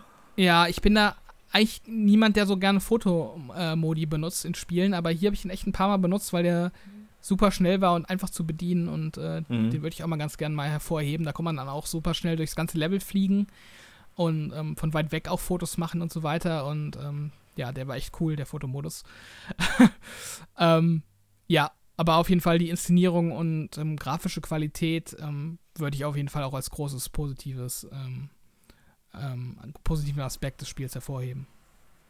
Diese Money Shots kamen oft auch zum Beginn von einem Kapitel, gell? Also, mhm. gerade wenn man irgendwo, irgendwo aufwacht oder ja, so einen Ausblick dann hat. Grafische Qualität fand ich auch gut. Ich habe es auf der Series S gespielt. Es war ein bisschen blurry bei mir. Es war nur Full HD. Also ich habe schon gemerkt, dass es keine 4K sind. Mhm. Was ein bisschen gestört hat gegen das zum Rest vom Spiel waren so die Gesichtsanimationen und die Lippensynchronität. Ja. Der Rest sieht echt richtig gut aus, aber so animationstechnisch mit den Gesichtern sind sie nicht so super AAA. Das ist dann eher so wie dieses Double-A-Budget, was man da sieht. Mhm, das stimmt, ja ich fand, ich fand auch noch gut, dass es eine große visuelle Abwechslung gibt. Also es hat eigentlich jedes Kapitel eigene Akzente, auch so im Setting. Also du bist nicht die ganze Zeit nur in irgendwelchen mittelalterlichen Städten unterwegs, sondern besuchst auch durchaus noch andere Orte und ähm, ja, das Spiel entwickelt sich auch so ein bisschen weiter und grenzt sich so ein bisschen vom Vorgänger ab, wo das eigentlich schon eher so der Fall war, dass das alles dieses ähm, ja, mittelalterliche Burgen und Städte-Setting hatte. Ähm, hast du jetzt hier deutlich andere Sachen. Es geht mehr ins in Fantasy-Bereich hinüber, gerade so zum Ende hin. Und ähm, ja, ich finde auch so ein bisschen so Tomb Raider-mäßig an manchen Stellen. Mhm. Ähm, können wir gleich im Spoiler-Part auch nochmal näher drauf eingehen. Ob ich das alles so gut fand, weiß ich nicht. Ähm, aber auf jeden Fall ähm, ruhen sie sich nicht darauf auf, aus, einfach das gleiche wie vom Vorgänger nochmal zu machen. Ja, auf jeden Fall. Also die Abwechslung haben sie deutlich gesteigert, so von den Locations her. Und auch die Areale generell sind viel größer geworden. Also die Level viel offener. Also du hast im ersten Teil quasi nur Schläuche. Und hier hast du mhm. jetzt schon teilweise relativ offene Gebiete. Es gibt so ein ziemlich offenes Gebiet ähm, gegen Ende des Spiels. Das ist dann schon, also merkt man schon den Schritt dann von 2019 zu 2022. Und auch das wahrscheinlich auch der Grund, wieso sie es dann nicht mehr für die alten Konsolen gebracht haben, eben, dass sie diese großen Areale streamen können. Mhm. Aber wollen wir mal zum Fazit kommen, zum spoilerfreien Fazit? Können wir machen, ja. Äh, ja, fang du gern an. Ähm, ja, Plague Tale Requiem ist meiner Meinung nach ein gutes Spiel insgesamt. Also es hat vom Gameplay her so ein paar, ja, altbacken erscheinende Aspekte. Also gerade so das, das Stairs-Gameplay, das wirkt alles ein bisschen zu ähm, routiniert und ein bisschen, ja, gamey, wie ich schon beschrieben habe, dass du ziemlich schnell so die Mechaniken durchschaust und da so ein bisschen aus dem sonst sehr guten und authentischen Setting herausgerissen wird. Ich finde, sie machen bei der Story einige Fortschritte im Vergleich zum ersten Teil, entwickeln das gut weiter, auch vom Setting her. Inszenatorisch ist das Spiel meiner Meinung nach echt sehr gut insgesamt. Also nicht nur die Grafik, die wir jetzt gerade schon angesprochen haben, sondern auch was so den Soundtrack angeht, den fand ich super gut. Ähm, und auch das Sounddesign war richtig stark mit äh, Dolby Atmos und Kopfhörern. Also mhm. Da haben sie wirklich abgeliefert, finde ich. Ja, man muss sich eben mit so ein paar, ja, Gameplay-Schwächen abfinden, ähm, die an manchen Stellen schon so ein bisschen, ähm, ja, graue Haare bereiten können. Aber sonst kriegt man, finde ich, ein gutes Oldschool Action-Adventure ähm, mit viel Abwechslung und sympathischen Charakteren und ähm, dementsprechend würde ich schon sagen, man kann sich das Spiel mal anschauen, wenn man da jetzt mit mit den genannten Punkten keine ganz großen Probleme hat. Also ich hatte auf jeden Fall meine, meinen Spaß damit. Mhm. Ja, ich finde auch, es war auf jeden Fall ein gelungener zweiter Teil, der vor allem atmosphärisch und visuell beeindrucken konnte. Ich finde, die großen Gameplay-Probleme, die es im Vorgänger gab, gibt es hier auch immer noch. Die wurden nicht groß gefixt. Also gerade, ich habe es ja lang und breit erklärt, das Kämpfen macht mir einfach keinen Spaß in dem Spiel. Und gleichzeitig bietet mir das Game-Stealth-Bereich zu wenig. In anderen Aspekten hat es ein bisschen mehr gebracht. Also es hat neue Elemente reingebracht, wie KI-Begleiter, ein bisschen mehr mit den Ratten wurde gemacht. Also es gibt ja schon ein bisschen mehr Tools an die Hand. Wie gesagt, die Areale sind auch größer. Da kann man schon ein bisschen mehr machen ich finde, wer so mit Trial-and-Error-Passagen leben kann und so ein bisschen über die etwas holprige Technik manchmal hinwegsehen kann, ja, der bekommt ja eigentlich ein wirklich gutes, äh, unterhaltsames Action-Adventure in einem Setting, das man halt auch nicht ständig sieht. Mhm. Also als kleiner äh, Anmerkung noch vielleicht, ähm, ist mir vorhin nochmal eingefallen, ich habe mal zeitweise kurz auf die deutsche Synchro gewechselt und da wurde das Kind, also Hugo, von so einer erwachsenen Frau gesprochen. Das hat man richtig, richtig gehört und das finde ich echt sch schrecklich. Ich finde es wirklich schrecklich. Ich weiß, wieso sie es machen, es sind meistens Kostengründe oder was weiß ich, aber ich finde es echt, also ich, das reißt mich komplett raus, wenn so ein kleiner Junge da mit so einer erwachsenen Fraustimme, mit so einer verstellten erwachsenen Fraustimme spricht. Nee, Leute, das geht einfach nicht. Gut, dann wollen wir zum Spoiler-Teil übergehen. Ja.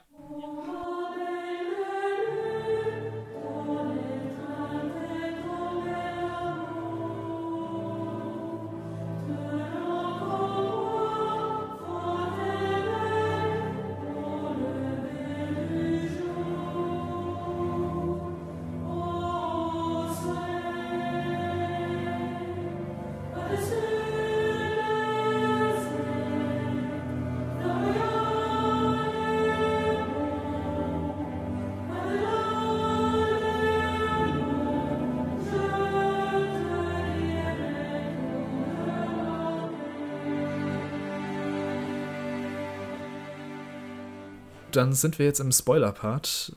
Jetzt gibt es kein Halten mehr. Jetzt können wir über alles reden, was es im Spiel gibt. Über jeden Story-Twist, über jeden, der gestorben ist, über alles. Vielleicht fangen wir mal an mit dem Ende direkt. Wie fandest du das Ende? Also, wie war so deine Reaktion? War das erwartbar? Warst du überrascht? Warst du enttäuscht? Warst du gerührt? Wie, wie waren so deine Emotionen nach dem Ende? Also, erwartet habe ich es tatsächlich nicht. Also, ich fand das Ende schon mutig, dass sie eben den Schritt gehen, dass Hugo ähm, ja quasi von der Makula überwältigt wird und äh, quasi äh, nicht mehr zu retten ist und er dann eben durch Amicia ermordet werden muss am Ende.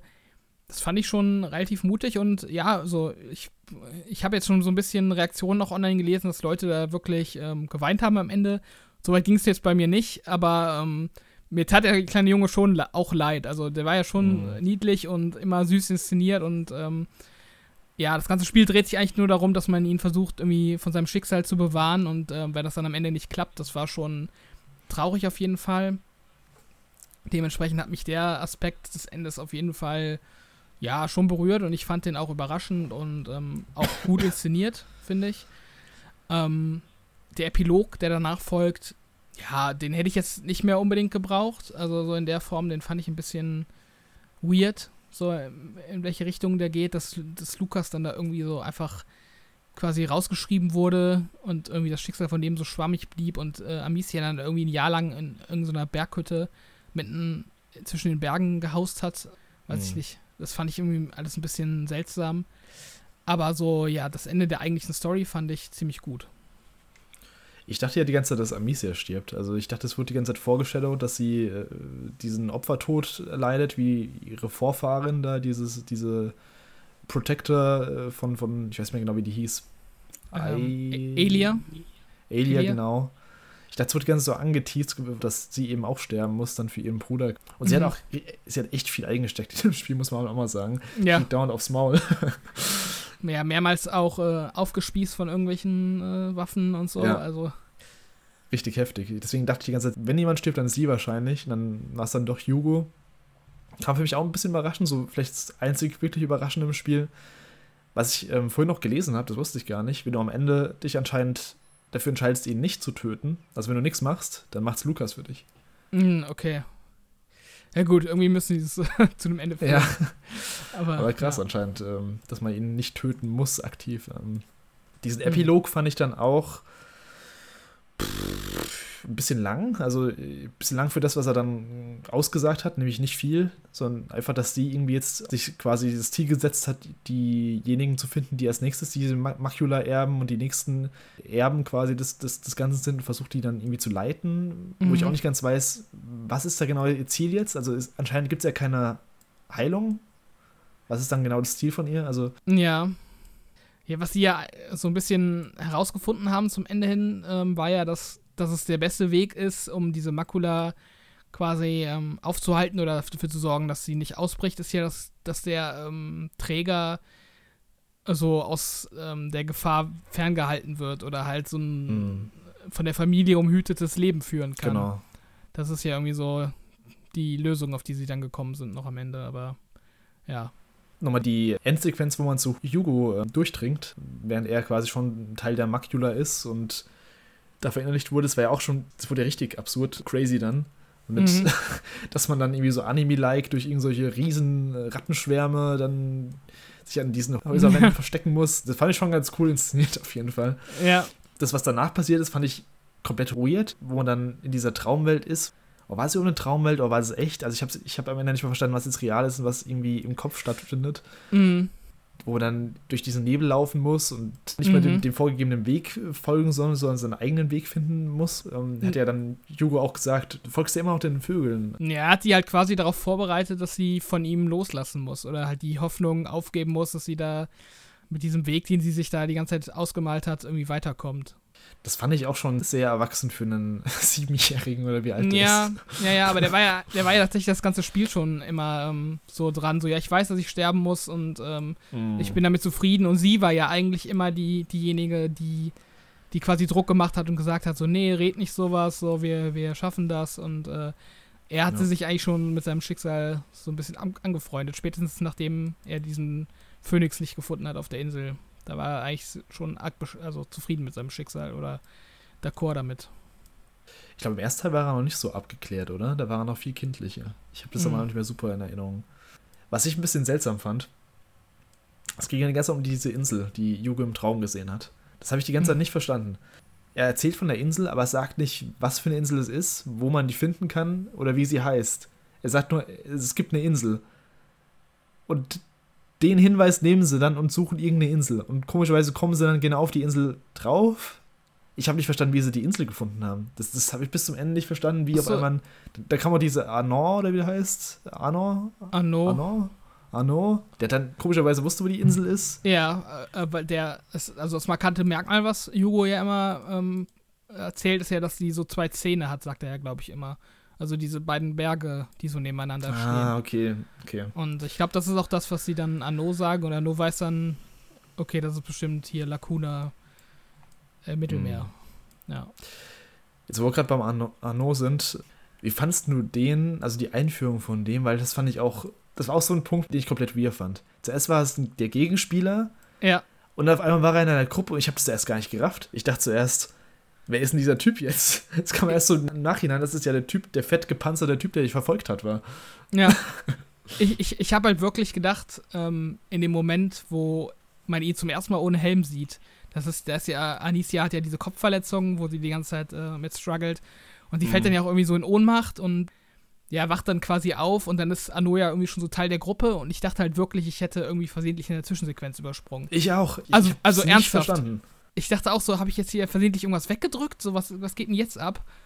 Und das Spiel geht da auch gar nicht drauf ein. Also er ist dann einfach Teil der Gruppe und ähm, ja, ist ja, Anicia ist dann erst so ein bisschen misstrauisch und meint dann auch so zu ihm, ja, die Kopfverletzung ist der Grund, äh, oder die erinnert mich stetig daran, dass ich dir nicht trauen darf oder so, aber das ist dann auch noch zehn Minuten wieder vorbei und äh, ja. Ja, also ich, ich habe auch nicht verstanden, der ist doch dann in, in dieser roten Stadt, nennen sie es ja, glaube ich. Ich weiß gar nicht, ob sie den Namen von der Stadt mal sagen. Diese Stadt, wo sie am Anfang unterwegs sind, wo Anno dann mhm. auch äh, so Hauptmann ist oder was auch immer oder General, wie auch immer. Der, der ist doch da Soldat von dem Typen, den er am Ende umbringen will, oder nicht? Von diesem ähm, Count oder was auch immer. War halt von diesem Glatzkopf. Ich habe es mir auch ein bisschen durchgelesen, auch auf YouTube und so, auch ein paar Kommentare und Irgendjemand meinte, es gibt zwei gepanzerte Typen. Das eine ist nicht Arno, das eine ist ein anderer Hauptmann. Was?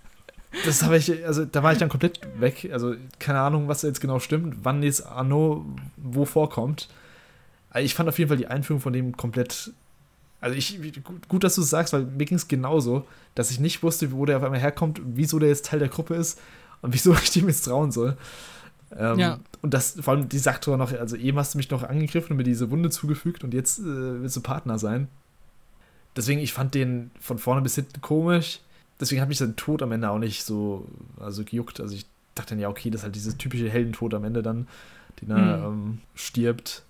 Aber nee, aus dem Typ werde ich nicht ganz schlau. Es war ja auch dann, es wird so ein bisschen angedeutet, dass seine Freundin damals von diesem Grafen ähm, gekillt wurde. Oder zumindest, dass er schuld dafür war, dass sie gestorben ist und dass, dass das seine ganze Motivation war, auf diese Insel zu kommen.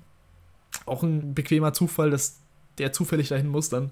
Seine Freundin, ich habe das irgendwie so verstanden, dass, dass er irgendwie Hauptmann von irgendeiner Truppe war und die ist dann irgendwie im, in diesem Krieg irgendwie von dem Count irgendwie in eine dumme Situation geschickt worden, wo dann er mhm. der einzige Überlebende war. Irgendwie sowas habe ich mir da zusammengereimt. Okay, ich dachte, das wäre irgendwie die Liebe seines Lebens, weil er am Ende dann ja auch sagt, als die Frau von dem Grafen stirbt, ja, jetzt weißt du, wie es sich anfühlt, jemanden ja. zu verlieren, mhm. den man geliebt hat oder so. Ja. Das wird auch nicht komplett ausgesprochen. Ja. Das sind immer so Storyfetzen gewesen, die halt irgendwie, äh, ja, wo das Spiel so Sprünge gemacht hat in der Story, wo ich auch irgendwie nicht hinterherkam. Ja. Das waren auch übrigens auch die Szenen dann, die ich mit am schlechtesten fand von diesen ähm, Gegnerwellen-Szenen, wo man Arno befreien musste. Das hat mich richtig abgefuckt. Ich bin da echt, glaube ich, zehn Minuten im Kreis gelaufen, habe irgendwelche Armbrustbolzen aufgesammelt und die Gegner erledigt. Ja. Ja, apropos ähm, Szene, wo man nicht wusste, wie sie zu, zustande kam, was ich auch richtig schlecht fand, ist, ähm, wo Lukas und, und die Mutter dann auf einmal auf der Insel aufgetaucht sind. ja. Da habe ich mir auch so gedacht, so, ja, okay, jetzt sind die auf einmal da und äh, wissen auf einmal, welche Insel das ist und keine Ahnung, so lang waren Amicia und äh, Hugo ja auch nicht weg. Also so im innerhalb Ein Tag, oder? Also ja, also so ein, zwei Tage, keine Ahnung, sowas. Und äh, auf einmal sind die, ist, die Mutter und, und, Lukas sind dann auf einmal da. Also das, das, das Spiel auch einfach nicht erklärt, wieso die dann auf einmal da sind. Ja, das, genau das meinte ich vorhin auch mit, ähm, da haben sich die Storywriter ziemlich bequem gemacht, dass einfach irgendwelche Charaktere an bestimmten Stellen sind. Mhm. Erstens, dass die da sind und zweitens, dass sie dann auch direkt zu diesem Grafen kommen und dann direkt wissen, wer wer ist. Ah ja, das ist meine Mutter und das ist Amicia und äh, war auch alles viel zu schnell. Die haben sich getroffen und nach ging es ja schon, ging's ja schon bergab, das Ganze. Ja. Kam auch diese komische Szene dann, wo der Graf Amicia zu sich bestellt, nur um sie dann zu jagen. Hä? Ja. Der hätte sie einfach hinrichten können. Also, das war auch so, so komplett. Wieso hat er jetzt so, so, so eine Jagd draus gemacht? Die Stelle fand ich übrigens auch super nervig, spielerisch, wo man ja. ähm, in diesem Raum ist, äh, mit diesen ganzen getöpferten Krügen ja. oder was auch immer, wo man den, ne, wo man da dieses Tor aufmachen muss, während der Graf einsucht.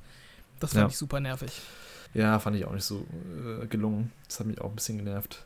Und danach kam ja schon diese Szene, wo ich auch nur Fragezeichen im Kopf hatte. Ich weiß, wir meckern gerade viel. Ich, ich fand es insgesamt trotzdem unterhaltsam, aber dieses komische Ritual, wo dann diese Gräfin die Mutter hinrichtet, habe ich auch nicht mhm. verstanden. Wieso, wieso muss die jetzt sterben? Ähm, warum sie da so auf dem Altar quasi ähm, angefesselt umbringen, habe ich auch nicht verstanden. Ein Grund, warum sie sie umbringen wollte, ist ja, dass sie quasi die Mutter von Hugo werden wollte, weil sie ja immer ja, so das habe ich verstanden, aber irgendwie anscheinend soll es auch so eine Art Ritual sein, dass irgendwie die Mutter opfert ja. für irgendwas, was ich nicht verstanden habe. Ja, es war so, so diese typische Szene, wie man auch schon in tausend Filmen und äh, Games gesehen hat, dass eben so eine dramatische Opferszene stattfindet äh, auf einer Bühne und die, ja, die Kinder dann das mitbekommen. Also. Mhm. Ja, und das war auch so eine Stelle, finde ich, ähm, wo wir vorhin schon von der Mutter gesprochen haben, dass sie irgendwie so gefühlskalt war. Das fand ich da an der Stelle ganz extrem. Also sie ist da so angefesselt und soll so geopfert werden gleich und die ist dann so voll gleichgültig irgendwie.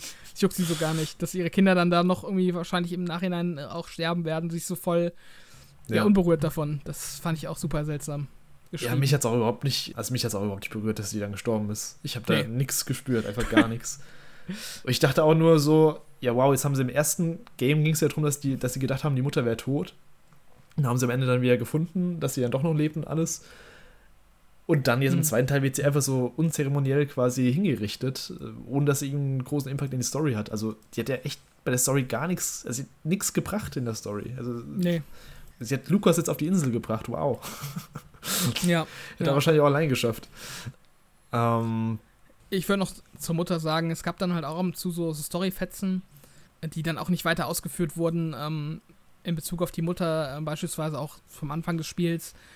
Da weiß Lukas ja davon, dass die Makula ähm, tödlich verläuft und äh, Amicia weiß es zu dem Zeitpunkt noch nicht. Aber mhm. Lukas verrät es Amicia nicht und ist dann irgendwie so hin und her gerissen zwischen ähm, der Mutter, die ja quasi seine Lehrmeisterin ist im Alchemieorden und halt seiner Freundschaft zu Amicia. Ja. Und ähm, ja, ich finde, das sind auch so Story-Aspekte. Da wird irgendwie so ein Fass aufgemacht, dass Lukas da irgendwie so einen Gewissenskonflikt hat. Und irgendwie fünf Minuten später ist das schon wieder vergessen und spielt irgendwie für die Story gar keine Rolle mehr.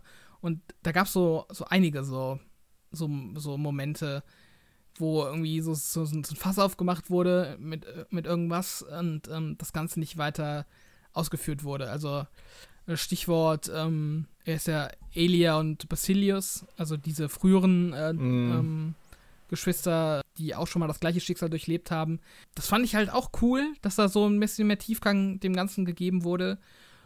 Aber ja, das ist dann irgendwie auch so verpufft im, im, im Verlauf der Story. Also es wurde dann irgendwie nicht so, finde ich, äh, bis zum Ende hin auserzählt. Also man weiß irgendwie, es. Es wurde halt nur so ein bisschen angeschnitten, gell? Ja, und auch wie das im, in Bezug steht zum, zum Orden, zu diesem Alchemistenorden. Ja. Das ist irgendwie alles noch so, so vage geblieben insgesamt. Ich finde, da hätte man irgendwie mehr draus machen können. Diesen Orden verstehe ich sowieso nicht, also was das jetzt genau ist und wer da jetzt dazugehört und was jetzt die Funktion davon ist. Mhm. Man, da sieht ja auch kaum Mitglieder davon. Das ist auch noch so ein Punkt, man, der komplette Anfang ist eigentlich richtige Filler-Episode, wo ja. man diesen ähm, Wardian, oder wie der heißt, auffinden muss der richtig aufgebauscht wird als so der krasse Typ, der richtig Knowledge hat, so in Alchemiekram und allem. Mhm. Und dann holt man den, das erstmal, man denkt so, der sitzt von Ratten umhüllt und von Ratten und Soldaten ja. umhüllt in diesem Ding. Und dann, als erstes, was, was man von ihm hört, ist irgendwie so, so eine unfreundliche Begrüßung und quasi noch so, muss man sich noch entschuldigen, dass mal aufgetaucht ist. Mhm. Und danach wird er auch so gar nicht mehr richtig charakterisiert, nur dass er irgendwie den Hugo quält im Endeffekt. So, darauf läuft er hinaus, dass ja. irgendwie seine, seine, ja, seine Heilmethode nicht funktioniert und Hugo nur leidet. Und dann stirbt er einfach beim ersten Rattending. Und ich dachte, mhm. jetzt, die machen noch was mit dem Charakter, dass der vielleicht irgendwie noch der, der große Antagonist wird, vielleicht irgendwie im Endeffekt. Aber mhm. er ist einfach gar nicht mehr aufgetaucht. Er ist einfach. Man hat ja auch nicht direkt gesehen, wie er getötet wird, nur dass er irgendwie verschluckt wurde von den Ratten. Also mhm. äh, mhm. diesen ganzen Warden-Arc fand ich, ähm, das war echt Filler. Ja, also auch in Bezug auf Warden, der hat ja dann auch in seinem Turm, äh, da war es ja, glaube ich, auch dieses Bild von der Insel, irgendwie so, was Amicia dann auch erspäht. Und ähm, mhm. da habe ich mich auch bis zum Ende gefragt, wie viel dieser Warden oder dieser Orden von dieser Insel wusste. Weil Amicia spricht ihn ja auch auf diese Insel an und dann tut er das irgendwie so ab Mhm. Und irgendwie folgt da gar nichts mehr draus. Und wenn ja, er, das hat auch keinen Sinn ergeben, weil eigentlich der Orden hat ja schon viel gemacht auf dieser Insel, wenn ich das ja, der, jetzt ja, ja. verstanden habe. Das, das ist ja alles von dem Orden. Also ja. Diese, die haben ja damals auch den Basilius da unten irgendwie eingesperrt mhm. und, und so weiter. Also der Orden hat da ja eigentlich so quasi von Anfang an so die ähm, Finger im Spiel und hat das, äh, ja, also die ganze historische Kenntnis davon. Und wenn der Warden davon was wusste, wusste dann die Mutter auch davon weil sie ja äh, auch so relativ hoch im Orden ist. Also sie ist zumindest irgendwie so eine ausgebildete Alchemistin. Und ähm, ja, irgendwie war da die Story nicht, nicht konsequent genug, finde ich. Da hätte man irgendwie mehr offene Fragen dann noch beantworten sollen, statt dann noch irgendwelche anderen ähm, Storystränge an, anzureißen. Auch sowas, ähm, was untergegangen ist. Ähm, zu Beginn des Spiels hat äh, Amicia dann auch so krasse, irgendwie, weiß ich nicht, so fast so posttraumatisches Syndrom, dass sie äh, irgendwie so Depri ist irgendwie von den Ereignissen vom Vorgänger und ähm, mhm. damit irgendwie so struggelt und so weiter. Das ist auch sowas, was dann irgendwie nach dem ersten Drittel komplett fallen gelassen wurde und nicht mehr wirklich eine Rolle gespielt hat. Sie hat dann irgendwie diese Ausraster-Momente, wo sie dann. Ja, das habe ich mir auch noch aufgeschrieben, genau was du gerade sagst, also mit diesen Ausrastern, ob du da irgendwie schlau draus geworden bist, weil es wirkte so, als wollten die damit irgendwas anteasen und dass noch irgendwas kommt, diese krassen Ausraster, die dann, diese mhm. Mutausbrüche. Und dann irgendwann spielt es gar keine Rolle mehr. Ich dachte, das hat noch irgendwie, das, das wird irgendwo drauf hinauslaufen, aber da kam dann nichts mehr. Es war einfach nur, sie war dann halt wütend, hat Leute gekillt. Und danach ging es wieder. Hm. Wow. Ja. Also, ich habe halt teilweise das Gefühl, an dem Spiel haben super viele Leute zeitgleich gearbeitet, unabhängig voneinander, und am Ende haben sie das dann so ein bisschen mhm. zusammengebastelt zu einem Gesamtpaket. Also ich finde halt auch so, das merkst du auch in dieser Kapitelstruktur, dass, dass das Spiel halt auch so innerhalb der Kapitel oder zwischen den Kapiteln öfters mal so Sprünge macht, auch so inszenatorisch. Also wenn, wenn ich mir jetzt den Anfang vom Spiel anschaue, eben mit den, mit dieser ähm, Stadt und den Ratten darin und den, dem Schicksal der Leute da und dann hast du nachher diese Tomb Raider-Tempel. Also irgendwie, ich finde, der erste Teil wirkt ein bisschen mehr aus einem Guss. Und hier hast du irgendwie so viele Versatzstücke, die irgendwie angefangen wurden, aber nicht zu einem vernünftigen Ende geführt wurden. Wie fandst du die quasi Open World, die man dann im letzten Drittel erkunden kann, diese Insel? Ähm, fand ich ein bisschen weird. Also ich, ich wusste nicht hm. genau, wo ich hin soll. Das, also klar, man hatte diese Vögel, denen man dann in diesem einen Kapitel folgen sollte, diese Statuen, ähm, ja. ähm, die einem dann grob eine Richtung gegeben haben. Und äh, da war ja dann diese Karte sozusagen das zentrale Hub, wo man immer wieder zurückgekehrt ist. Ja, aber irgendwie hat, hat das, finde ich, ein bisschen das Tempo aus dem Spiel genommen. Also es ist dann schon ein bisschen langatmig ge gewesen, da, ab, da, alles abzulaufen, weil ich halt auch so ein Spieler bin, der dann eigentlich jede Ecke sich mal angucken will und dann da ständig hin und her zu rennen, äh, war dann nicht so spaßig. Also. Ja, man ist auch nicht so super schnell unterwegs, selbst wenn man rennt, ist es nicht so, so super schnell. Ich fand die, also ich fand dieses Open-World-Segment irgendwie unnötig. Also hm. es gab kaum was zu erkunden. Es gab dieses ein, diese eine Scheune, wo man irgendein Item finden kann und dann irgendwie noch so, ein, so einen anderen ähm, ja, keine Ahnung, später ist man nochmal hingekommen, hat irgendwelche, äh, ich glaube, der Eingang zu dieser Höhle gefunden. Aber so mhm. an sich, wieso, wieso war das jetzt nur Open World? Also, wieso, also Open, also Open Gebiet zumindest. Also, es hat für mich null Sinn ergeben. Da gab es nicht mehr irgendwelche krassen Elemente. Es war zwar ganz schön zu sehen, wie sie da vor diesem komischen Baum da so rumgebetet haben und äh, dieses Fest veranstaltet haben. Das sah ganz lustig aus, aber an sich war das irgendwie unnötig. Ja, äh, sehe ich auf jeden Fall auch so. Und äh, keine Ahnung, das, dieses ganze Fest, das hat mich ja auch so krass an so Midsommar oder so erinnert, an diesen Horrorfilm. Mm. Also ich habe ja. dieser ganzen Insel echt so vom ersten Moment überhaupt nicht getraut. Das wirkte nee. alles schon so, so richtig äh, suspekt. Das Aber, war auch der, das war ja. der, wie gesagt, der vorhersehendste Twist, den man haben konnte, dass der, dass der Graf und diese Tussi dann die Bösen im Endeffekt sind. Also, ja, ja. ja. Ähm, war, hast du denn, also du hast da nicht dieses Rätsel mit den Windmühlen ähm, gelöst, oder? Auf der Open World. Da gab es ein Rätsel mit den Windmühlen? Nee, habe ich dann nicht ja. gelöst. Also da ähm, waren ja so Windmühlen auf diesem einen Feld. Mhm, ja. Und in die Windmühlen kurz so reingehen. Ich weiß nicht, ob du da mal reingegangen bist. Mhm, ich glaube nicht. Okay. Ich dachte, da kommt man gar nicht hin, okay. Doch, doch. Und ähm, die konntest du halt anhalten und stoppen. Mhm. Ähm, und äh, wenn du eine bestimmte Reihenfolge ähm, ähm, eingestellt hattest, also ob die sich drehen oder stoppen, das waren glaube ich so vier Stück, ähm, dann hat sich ein Tor geöffnet in so einer Höhle und in der Höhle war dann so eine, Arm, so eine Armschiene, die man halt anziehen konnte. Und das ist dieses Item, was ich vorhin meinte, was ah, sich halt okay. irgendwie ähm, schneller geheilt hat. Aber das war auch total seltsam bei mir, weil ich habe einfach ohne Sinn und Verstand, ohne irgendwie eine, das Rätsel zu kapieren, habe ich einfach irgendwelche Windmühlen angemacht und ausgemacht und auf einmal ähm, kam dann halt so ein Geräusch, als würde sich irgendwas öffnen und dann so, oh, da hat sich irgendwas, irgendwas hat, ist passiert. Äh, das, äh, ich wusste gar nicht, was, was abgeht. Dann habe ich halt echt gegoogelt, weil ich überhaupt nicht verstanden habe, was ich da gerade gemacht habe. Und ähm, ja, dann habe ich halt dieses Item bekommen. Also hm, okay, so ein bisschen also was Optionales gab es zu tun, aber ja. Ja, aber es, ich finde, man ist auch viel zu oft ähm, dann darüber gelaufen durch dieses Feld. Ich glaube, man ist da mindestens viermal hin und her gelaufen. Hm. Dann halt einmal nachts und einmal, als gebrannt hat von mir ist noch, aber ja, wie, wie fandst du denn generell diese Tomb Raider-mäßigen äh, Level, die kurz danach folgten? Also ich fand, das hatte dann teilweise schon so, ähm, so Resident Evil-Dimensionen angenommen. Im Sinne von, dass einfach so völlig überdimensionierte äh, Strukturen irgendwo im Untergrund sind. Also. Ja, ich fand das eigentlich ganz cool. So. Also, wie gesagt, ich habe vorhin schon gemeint, dass später so ein bisschen Horror-like äh, Locations kommen. Mhm. Die fand ich eigentlich ganz cool, so vor allem visuell. Hat zwar vielleicht nicht so ganz gepasst dann zum Rest vom Spiel. Also wie gesagt, ähm, so eine kleine Diskrepanz, aber ich fand die eigentlich schon ganz stimmig so. Aber ja. da gibt es ja auch dann die, diese lange Treppe, die fand ich ziemlich cool, wo man am Ende dann quasi die Leiche von dem, von dem, wie hieß er nochmal? Ähm, vorherigen Träger, Basilius, genau, angekettet quasi sieht, wo dann dieses ganze Ding danach im Setpiece auseinanderbricht. Das fand ich ziemlich cool zum Beispiel. Mhm. Das war eine meiner Lieblingsszenen. Ja. Weil so, so heftig alles auseinandergebrochen ist. Ich fand das auf jeden Fall auch cool, aber ich finde schon, dass das Spiel ähm, sich schon deutlich davon abhebt, was der erste Teil gemacht hat. Also ich, ich habe den ersten Teil ja, wie gesagt, nicht mehr so hundertprozentig in Erinnerung. Aber mhm. was ich irgendwie mir so davon gemerkt habe, ist, dass es ja schon so ein halbwegs realistisches Setting hat. Eben mit diesem, ich weiß, der 100-jährige Krieg, glaube ich, der da irgendwie stattfindet in Frankreich. Ähm, und eben diese, diese Pestplage, die dann parallel dazu abläuft. Und ich finde diesen historisch-realistischen Aspekt, den untergräbt ähm, Requiem so ein bisschen. Und ich bin nicht so sicher, ob ich das cool finden soll oder ob ich das nicht so cool finden soll. Naja, ich finde aber, es hat der erste Teil aber auch schon getan, wo dann dieser papstähnliche Typ kam und dann diese Rattenarmee, diese Rattenwirbelstürme auf dich ja, ge ja. gezaubert hat. Da hat er auch also, schon so, da habe ich das Spiel nicht mehr ernst genommen. Also. Ja, also es, es, war natürlich im ersten Teil auch nicht durchgehend realist, irgendwie realistisch oder historisch korrekt oder so. Das, das meine ich mhm. nicht, aber wie soll ich sagen, das hat halt trotzdem noch so diesen. Ja, ich, also ich finde, es hatte trotzdem noch so mehr Anspruch darauf, irgendwie eine Zeitepoche authentisch abzubilden, mm. als ja, okay, der, der zweite Teil.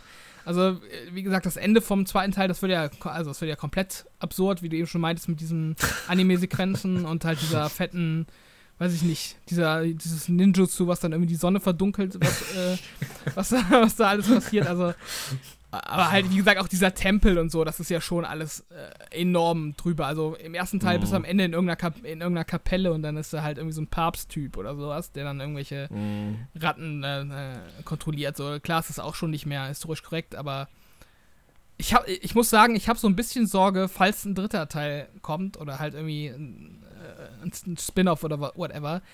Ich habe so ein bisschen Sorge, dass die Reihe so Assassin's Creed-mäßig komplett abgefuckt wird weil es geht irgendwie so den gleichen Weg. Assassin's Creed war auch mal, ähm, ja, in Anführungszeichen authentisch, dass es halt irgendwie so eine Zeitepoche abbilden mhm. wollte und ist dann halt immer mehr zum schwachsinnigen Drumherum geworden mit dieser, ähm, ja, mit dieser Echtzeit- oder moderne Story. und ähm, ich habe ein bisschen Sorge, dass das Spiel oder das Franchise so ein bisschen abdriftet in kompletten Fantasy-Kram. Also und dadurch auch so ein bisschen generischer wieder wird, weil dieses historische Setting, was es ja schon auch noch hat im zweiten Teil, aber vor allem eben im ersten, ist schon auch so ein Alleinstellungsmerkmal, finde ich, von der Reihe. Und ich fände es schade, wenn das so komplett aufgegeben wird zugunsten von, von Fantasy. Also vor allem die letzte, nicht die ganz letzte Sequenz, sondern die Sequenz, wo du mit Amicia auf diesem, auf diesem, ähm, was war es, eine Kutsche oder was? Ähm, ja, mit dem Flammenwerfer.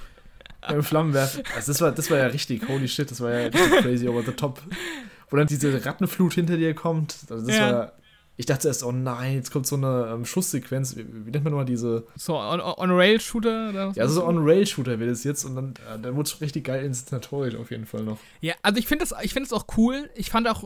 Ich fand auch, wie gesagt, den, den Look von, von diesem Makula-Level am Ende cool. Ich fand mhm. auch diese Overtop-Rattensequenzen, ich fand das cool. Ich fand auch, ich fand auch die Tempelanlage cool gemacht, wie dann irgendwie keine Ahnung, mit diesem Kult, wo du am Anfang mit den Masken neben den herläufst und dann das Feuer entzündest und das erhält dann so diesen, diesen langen Gang und so und, oder diese Treppe runter und so.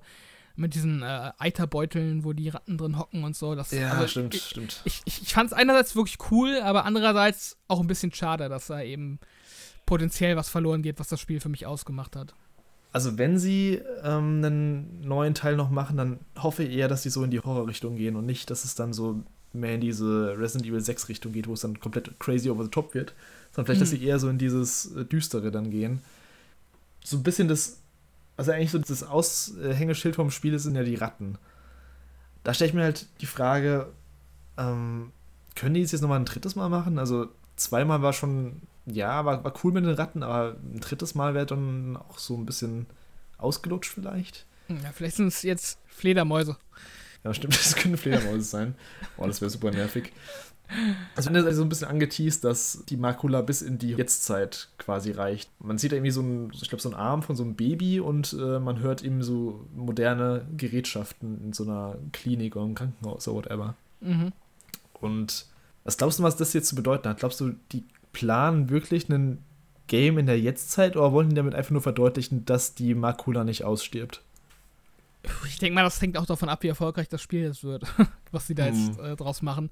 Also, ich fand das als Twist eigentlich ganz cool im ersten Moment. Ich habe es erst gar nicht gerafft, muss ich sagen. Ich, ich dachte erst, okay, ein Baby. Und ich hatte anscheinend den Ton nicht laut genug, dass ich diese Geräte gehört habe. Mhm. Ja, du hörst halt so Krankenhausgeräte piepen, genau. Genau. Ähm, ja, also ich finde den, ich finde das eigentlich eine, eine ganz coole Idee, wenn sie da halt auch was Cooles draus machen. Ich finde, das Gameplay müsste sich schon ein bisschen weiterentwickeln. Also, beziehungsweise ist auch, also gezwungenermaßen. Sie können ja nicht das gleiche Gameplay machen, ähm, was sie jetzt äh, in den äh, beiden Plague Tale-Spielen gemacht haben, sondern sie müssen da äh, was, anderes, was anderes machen, weil es gibt kein hohes Gras mehr in irgendwelchen Städten.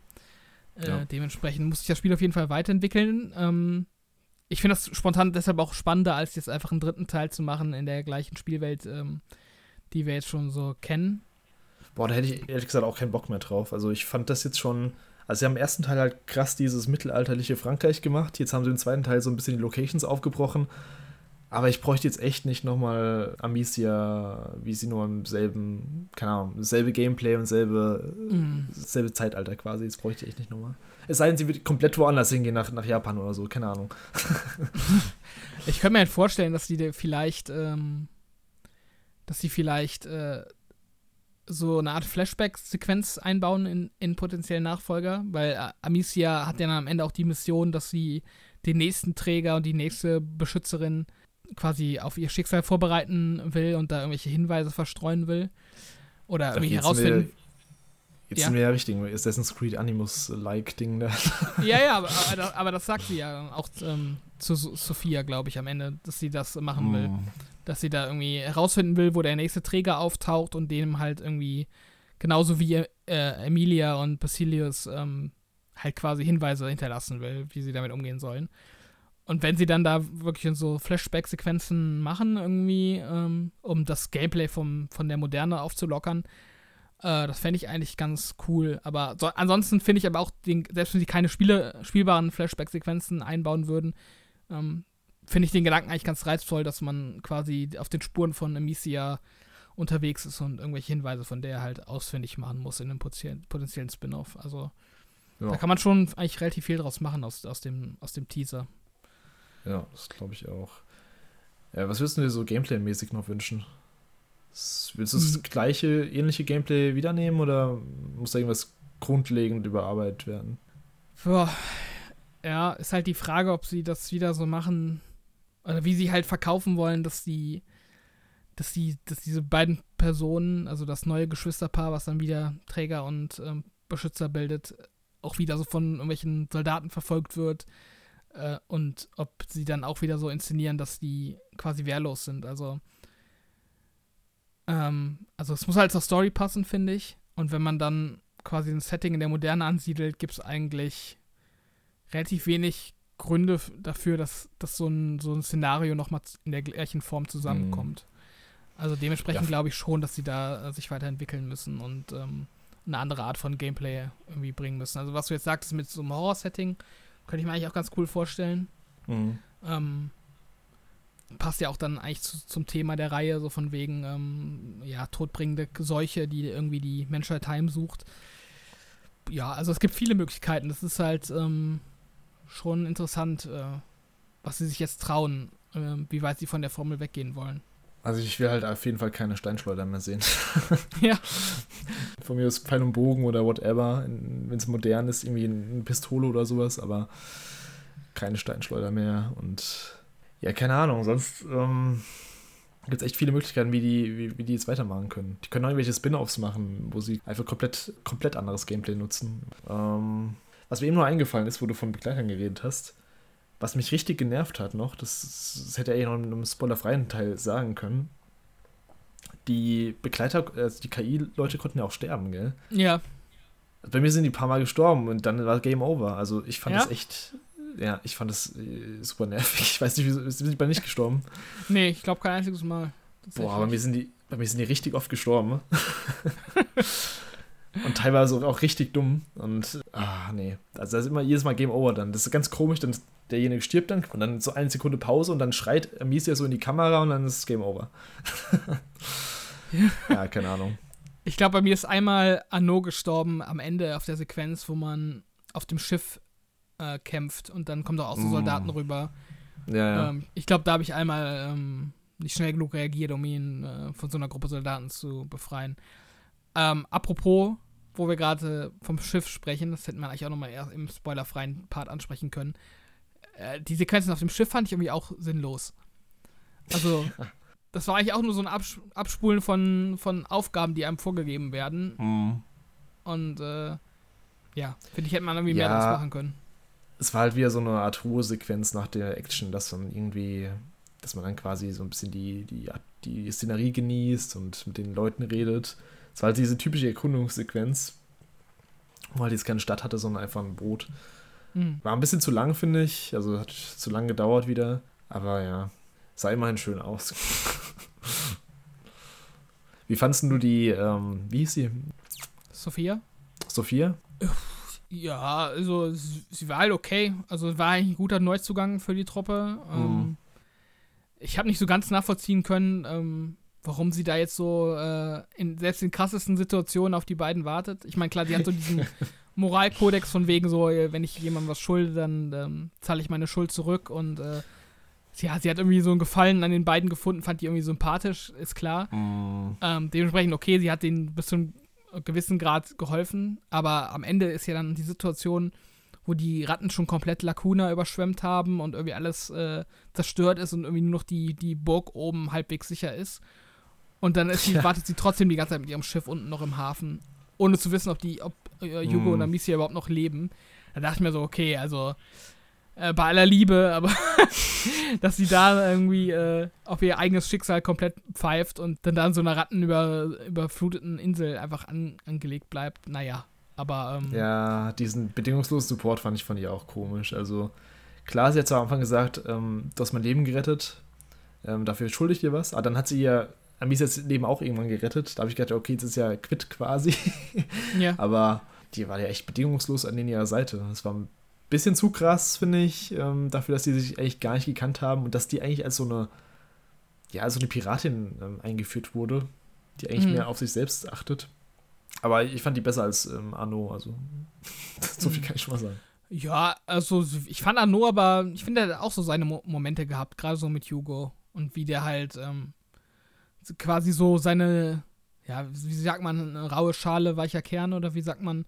Was ich auch mal wieder komisch fand, dass er Misu dann der hat die ja fast umgebracht. Also es gibt die Sequenz, wo, wo er sie jagt.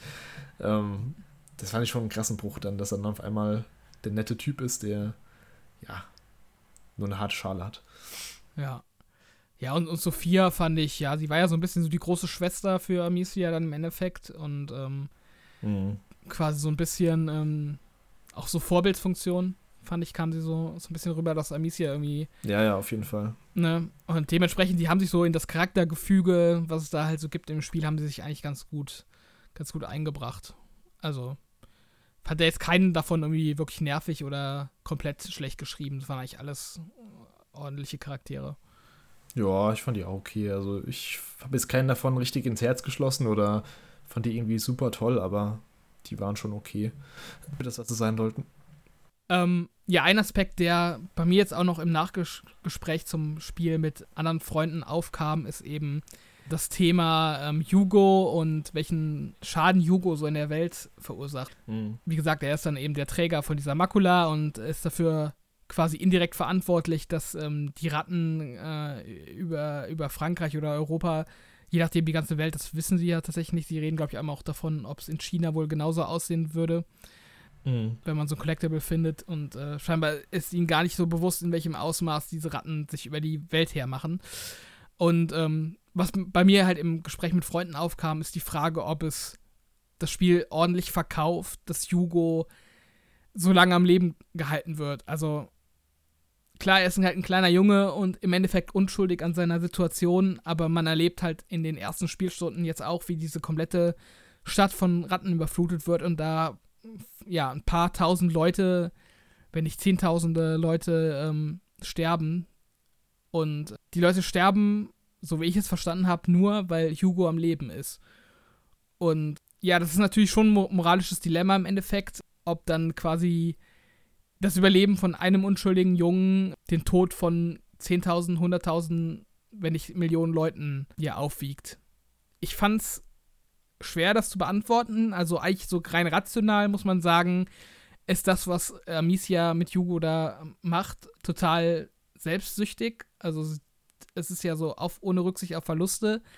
Aber andererseits, ja, ist es natürlich auch verständlich. Also wenn, wenn es das eigene Geschwisterkind ist, der halt, wie gesagt, auch unschuldig an seiner Situation ist, da will man natürlich alles tun, um, um dem zu helfen. Und ähm, ja, ich habe da für mich tatsächlich nicht so eine so eine wirkliche Antwort gefunden. Ich finde, das Spiel macht es schon schwer, die Moral in, in der Handlung zu verkaufen, weil man halt wirklich mit enorm viel Tod und Leid konfrontiert wird ähm, als Resultat von, von den Ereignissen, die die beiden eben auslösen. Und ich fand es schon teilweise ein bisschen fragwürdig. Ich weiß nicht, wie, ob, ob dir der Gedanke überhaupt gekommen ist beim Spielen oder ob du da jetzt zum ersten Mal drüber nachdenkst. Ähm, oder ja, mhm. was sind deine Gedanken dazu? Ja, ich habe es ja so verstanden, dass es bis zum Ende gar nicht klar war, dass man die Macula gar nicht töten kann oder auslöschen kann. Also für mich war die Prämisse vom Spiel, dass man äh, ein Heilmittel findet für Hugo und damit auch ein Heilmittel für die komplette Macula. Also damit man eben die komplette Rattenplage austilgt. Zumindest war das so mein äh, Gedanke. Und deswegen habe ich es eigentlich auch die ganze Zeit damit dann begründet, dass man eben, ja klar, das ist sehr viel Leid und man richtet viel Chaos an, aber das Ziel ist ja, dass man das damit irgendwann stoppen kann, wenn man das Heilmittel dann findet am Ende, im Endeffekt. Mhm. Dass es im Endeffekt keins gibt, ist halt dann quasi der Twist, dass man dann sagt, ja, okay, dann war eigentlich alles für die Katze, was man vorher gemacht hat. Hätte man einfach nur Yugo killen müssen, aber das, das wusste man ja vorher nicht. Also, mhm. das, wär, das wären so meine Gedanken dazu, dass ja, also im Nachhinein, wenn man weiß, dass es keine andere Möglichkeit gibt, dann ist es schon selbstsüchtig. Man, man erlebt ja Amicia auch ziemlich selbstsüchtig in dem Spiel. Die wird auch ziemlich laut, äh, auch ihrer Mutter gegenüber, wenn es um Hugo geht. Rastet auch teilweise ziemlich aus. Aber wie gesagt, man, man sucht ja eigentlich die ganze diese Heilung, damit dem Ganzen so ein Ende gesetzt wird, die es dann halt im Endeffekt dann nicht gibt, leider. Mhm. Ja, ich weiß auch gar nicht, ob das Spiel mal irgendwie vorher ähm, thematisiert, ob ob es das bringen würde, wenn Hugo nicht mehr im Leben ist. Also mhm. bin ich mir auch gar nicht so sicher, ob das ähm, dann generell meinerseits nur Spekulation war oder ob das vielleicht auch mal komplett äh, irgendwann im ersten Teil schon widerlegt wurde, dass quasi äh, der Tod des Trägers keine Auswirkungen hat auf die Ratten. Also. Mhm. Ich habe auch nicht ganz verstanden am Anfang, oder beziehungsweise ich war mir nicht sicher die ganze Zeit, ob es nur einen Träger gibt oder ob es auch mehrere Träger weltweit geben kann. Also Mhm. Aber anscheinend ist ja jetzt so, dass es nur einen Träger gibt, wenn es da diese Blutlinie oder, oder diese, diesen Fluch gibt, der von einem auf den nächsten übertragen wird, der quasi über Generationen ähm, vererbt wird. Mhm. Ja, also anscheinend gibt es ja nur diesen einen Auserwählten immer. Ja, ja so habe ich es auch verstanden. Das sind auch so, so mhm. Themen, äh, so Storystränge, die sie in einem, ja, einem Nachfolger nochmal gut aufgreifen könnten. Dass sie das Mysterium um diese Makula einfach mal komplett irgendwie aufdröseln und ähm, beantworten, da die Details klären. Also das wäre auf jeden Fall was, was ich mir wünschen würde. Vielleicht gibt es ja dann im äh, Nachfolger so, so jemand, der so die gegenteilige Fähigkeit hat, der dann nicht die Ratten kontrollieren kann, sondern die, die Adler oder so. Dass es dann so richtigen Anime-Fight gibt zwischen Ratten und Adler. ja, Katzen am besten. Ja, dann, dann wird es ein richtiger Anime Attack on Titan Fight, ja. Ansonsten bin ich mal gespannt, was die jetzt da noch bringen. Also DLC glaube ich eher nicht, das bietet sich nicht so an für das Spiel. Es sei denn, hm. sie würden irgendwie so, so eine Prequel-Story mit den Badilius oder wie hieß es nochmal? Äh, Basilius, glaube ich. Basilius und äh, Elia. Elia. Emilia. ja, irgend sowas. Sowas können die vielleicht bringen, aber ich glaube eher nicht, dass die einen DLC noch liefern. Also Asobo ist jetzt auch nicht so mega. Also die sind schon groß, aber ich glaube nicht, dass sie jetzt noch ein DLC dafür bringen. Mhm. Ist auch die Frage, wie erfolgreich das jetzt wirklich ist, weil es kam jetzt direkt in Game Pass. Das hat denen zumindest da wahrscheinlich finanzielle Sicherheit geboten dann. Wie erfolgreich das jetzt auf, auf den anderen Plattformen ist, auf PS5 und so. War auch kein ganz Vollpreisspiel. Ich glaube, es hat nur, nur 59 gekostet. Ja, bin ich mal gespannt. Also ich, ich weiß gar nicht, ob ich mir noch einen Nachfolger wünschen würde. Ich bräuchte jetzt keinen, aber vielleicht, also je nachdem, was sie, was sie mit anstellen, könnte es interessant werden, auf jeden Fall. Ja, also ich würde einen Nachfolger spielen, wenn einer kommt, aber ja. ich würde, glaube ich, auch jedes andere Projekt von denen mir genauer angucken. Also, die machen ja, ja auch den, den Flight Simulator für Microsoft und ähm, da liefern die auch gute Arbeit ab. Also, ich finde, das ist schon ein talentiertes Studio insgesamt. Und ähm, ja, würde mir da auf jeden Fall, egal was sie als nächstes machen, auf jeden Fall ähm, mal eine Chance geben. Also gerade auf technischer und Art-Ebene sind die schon ziemlich gut.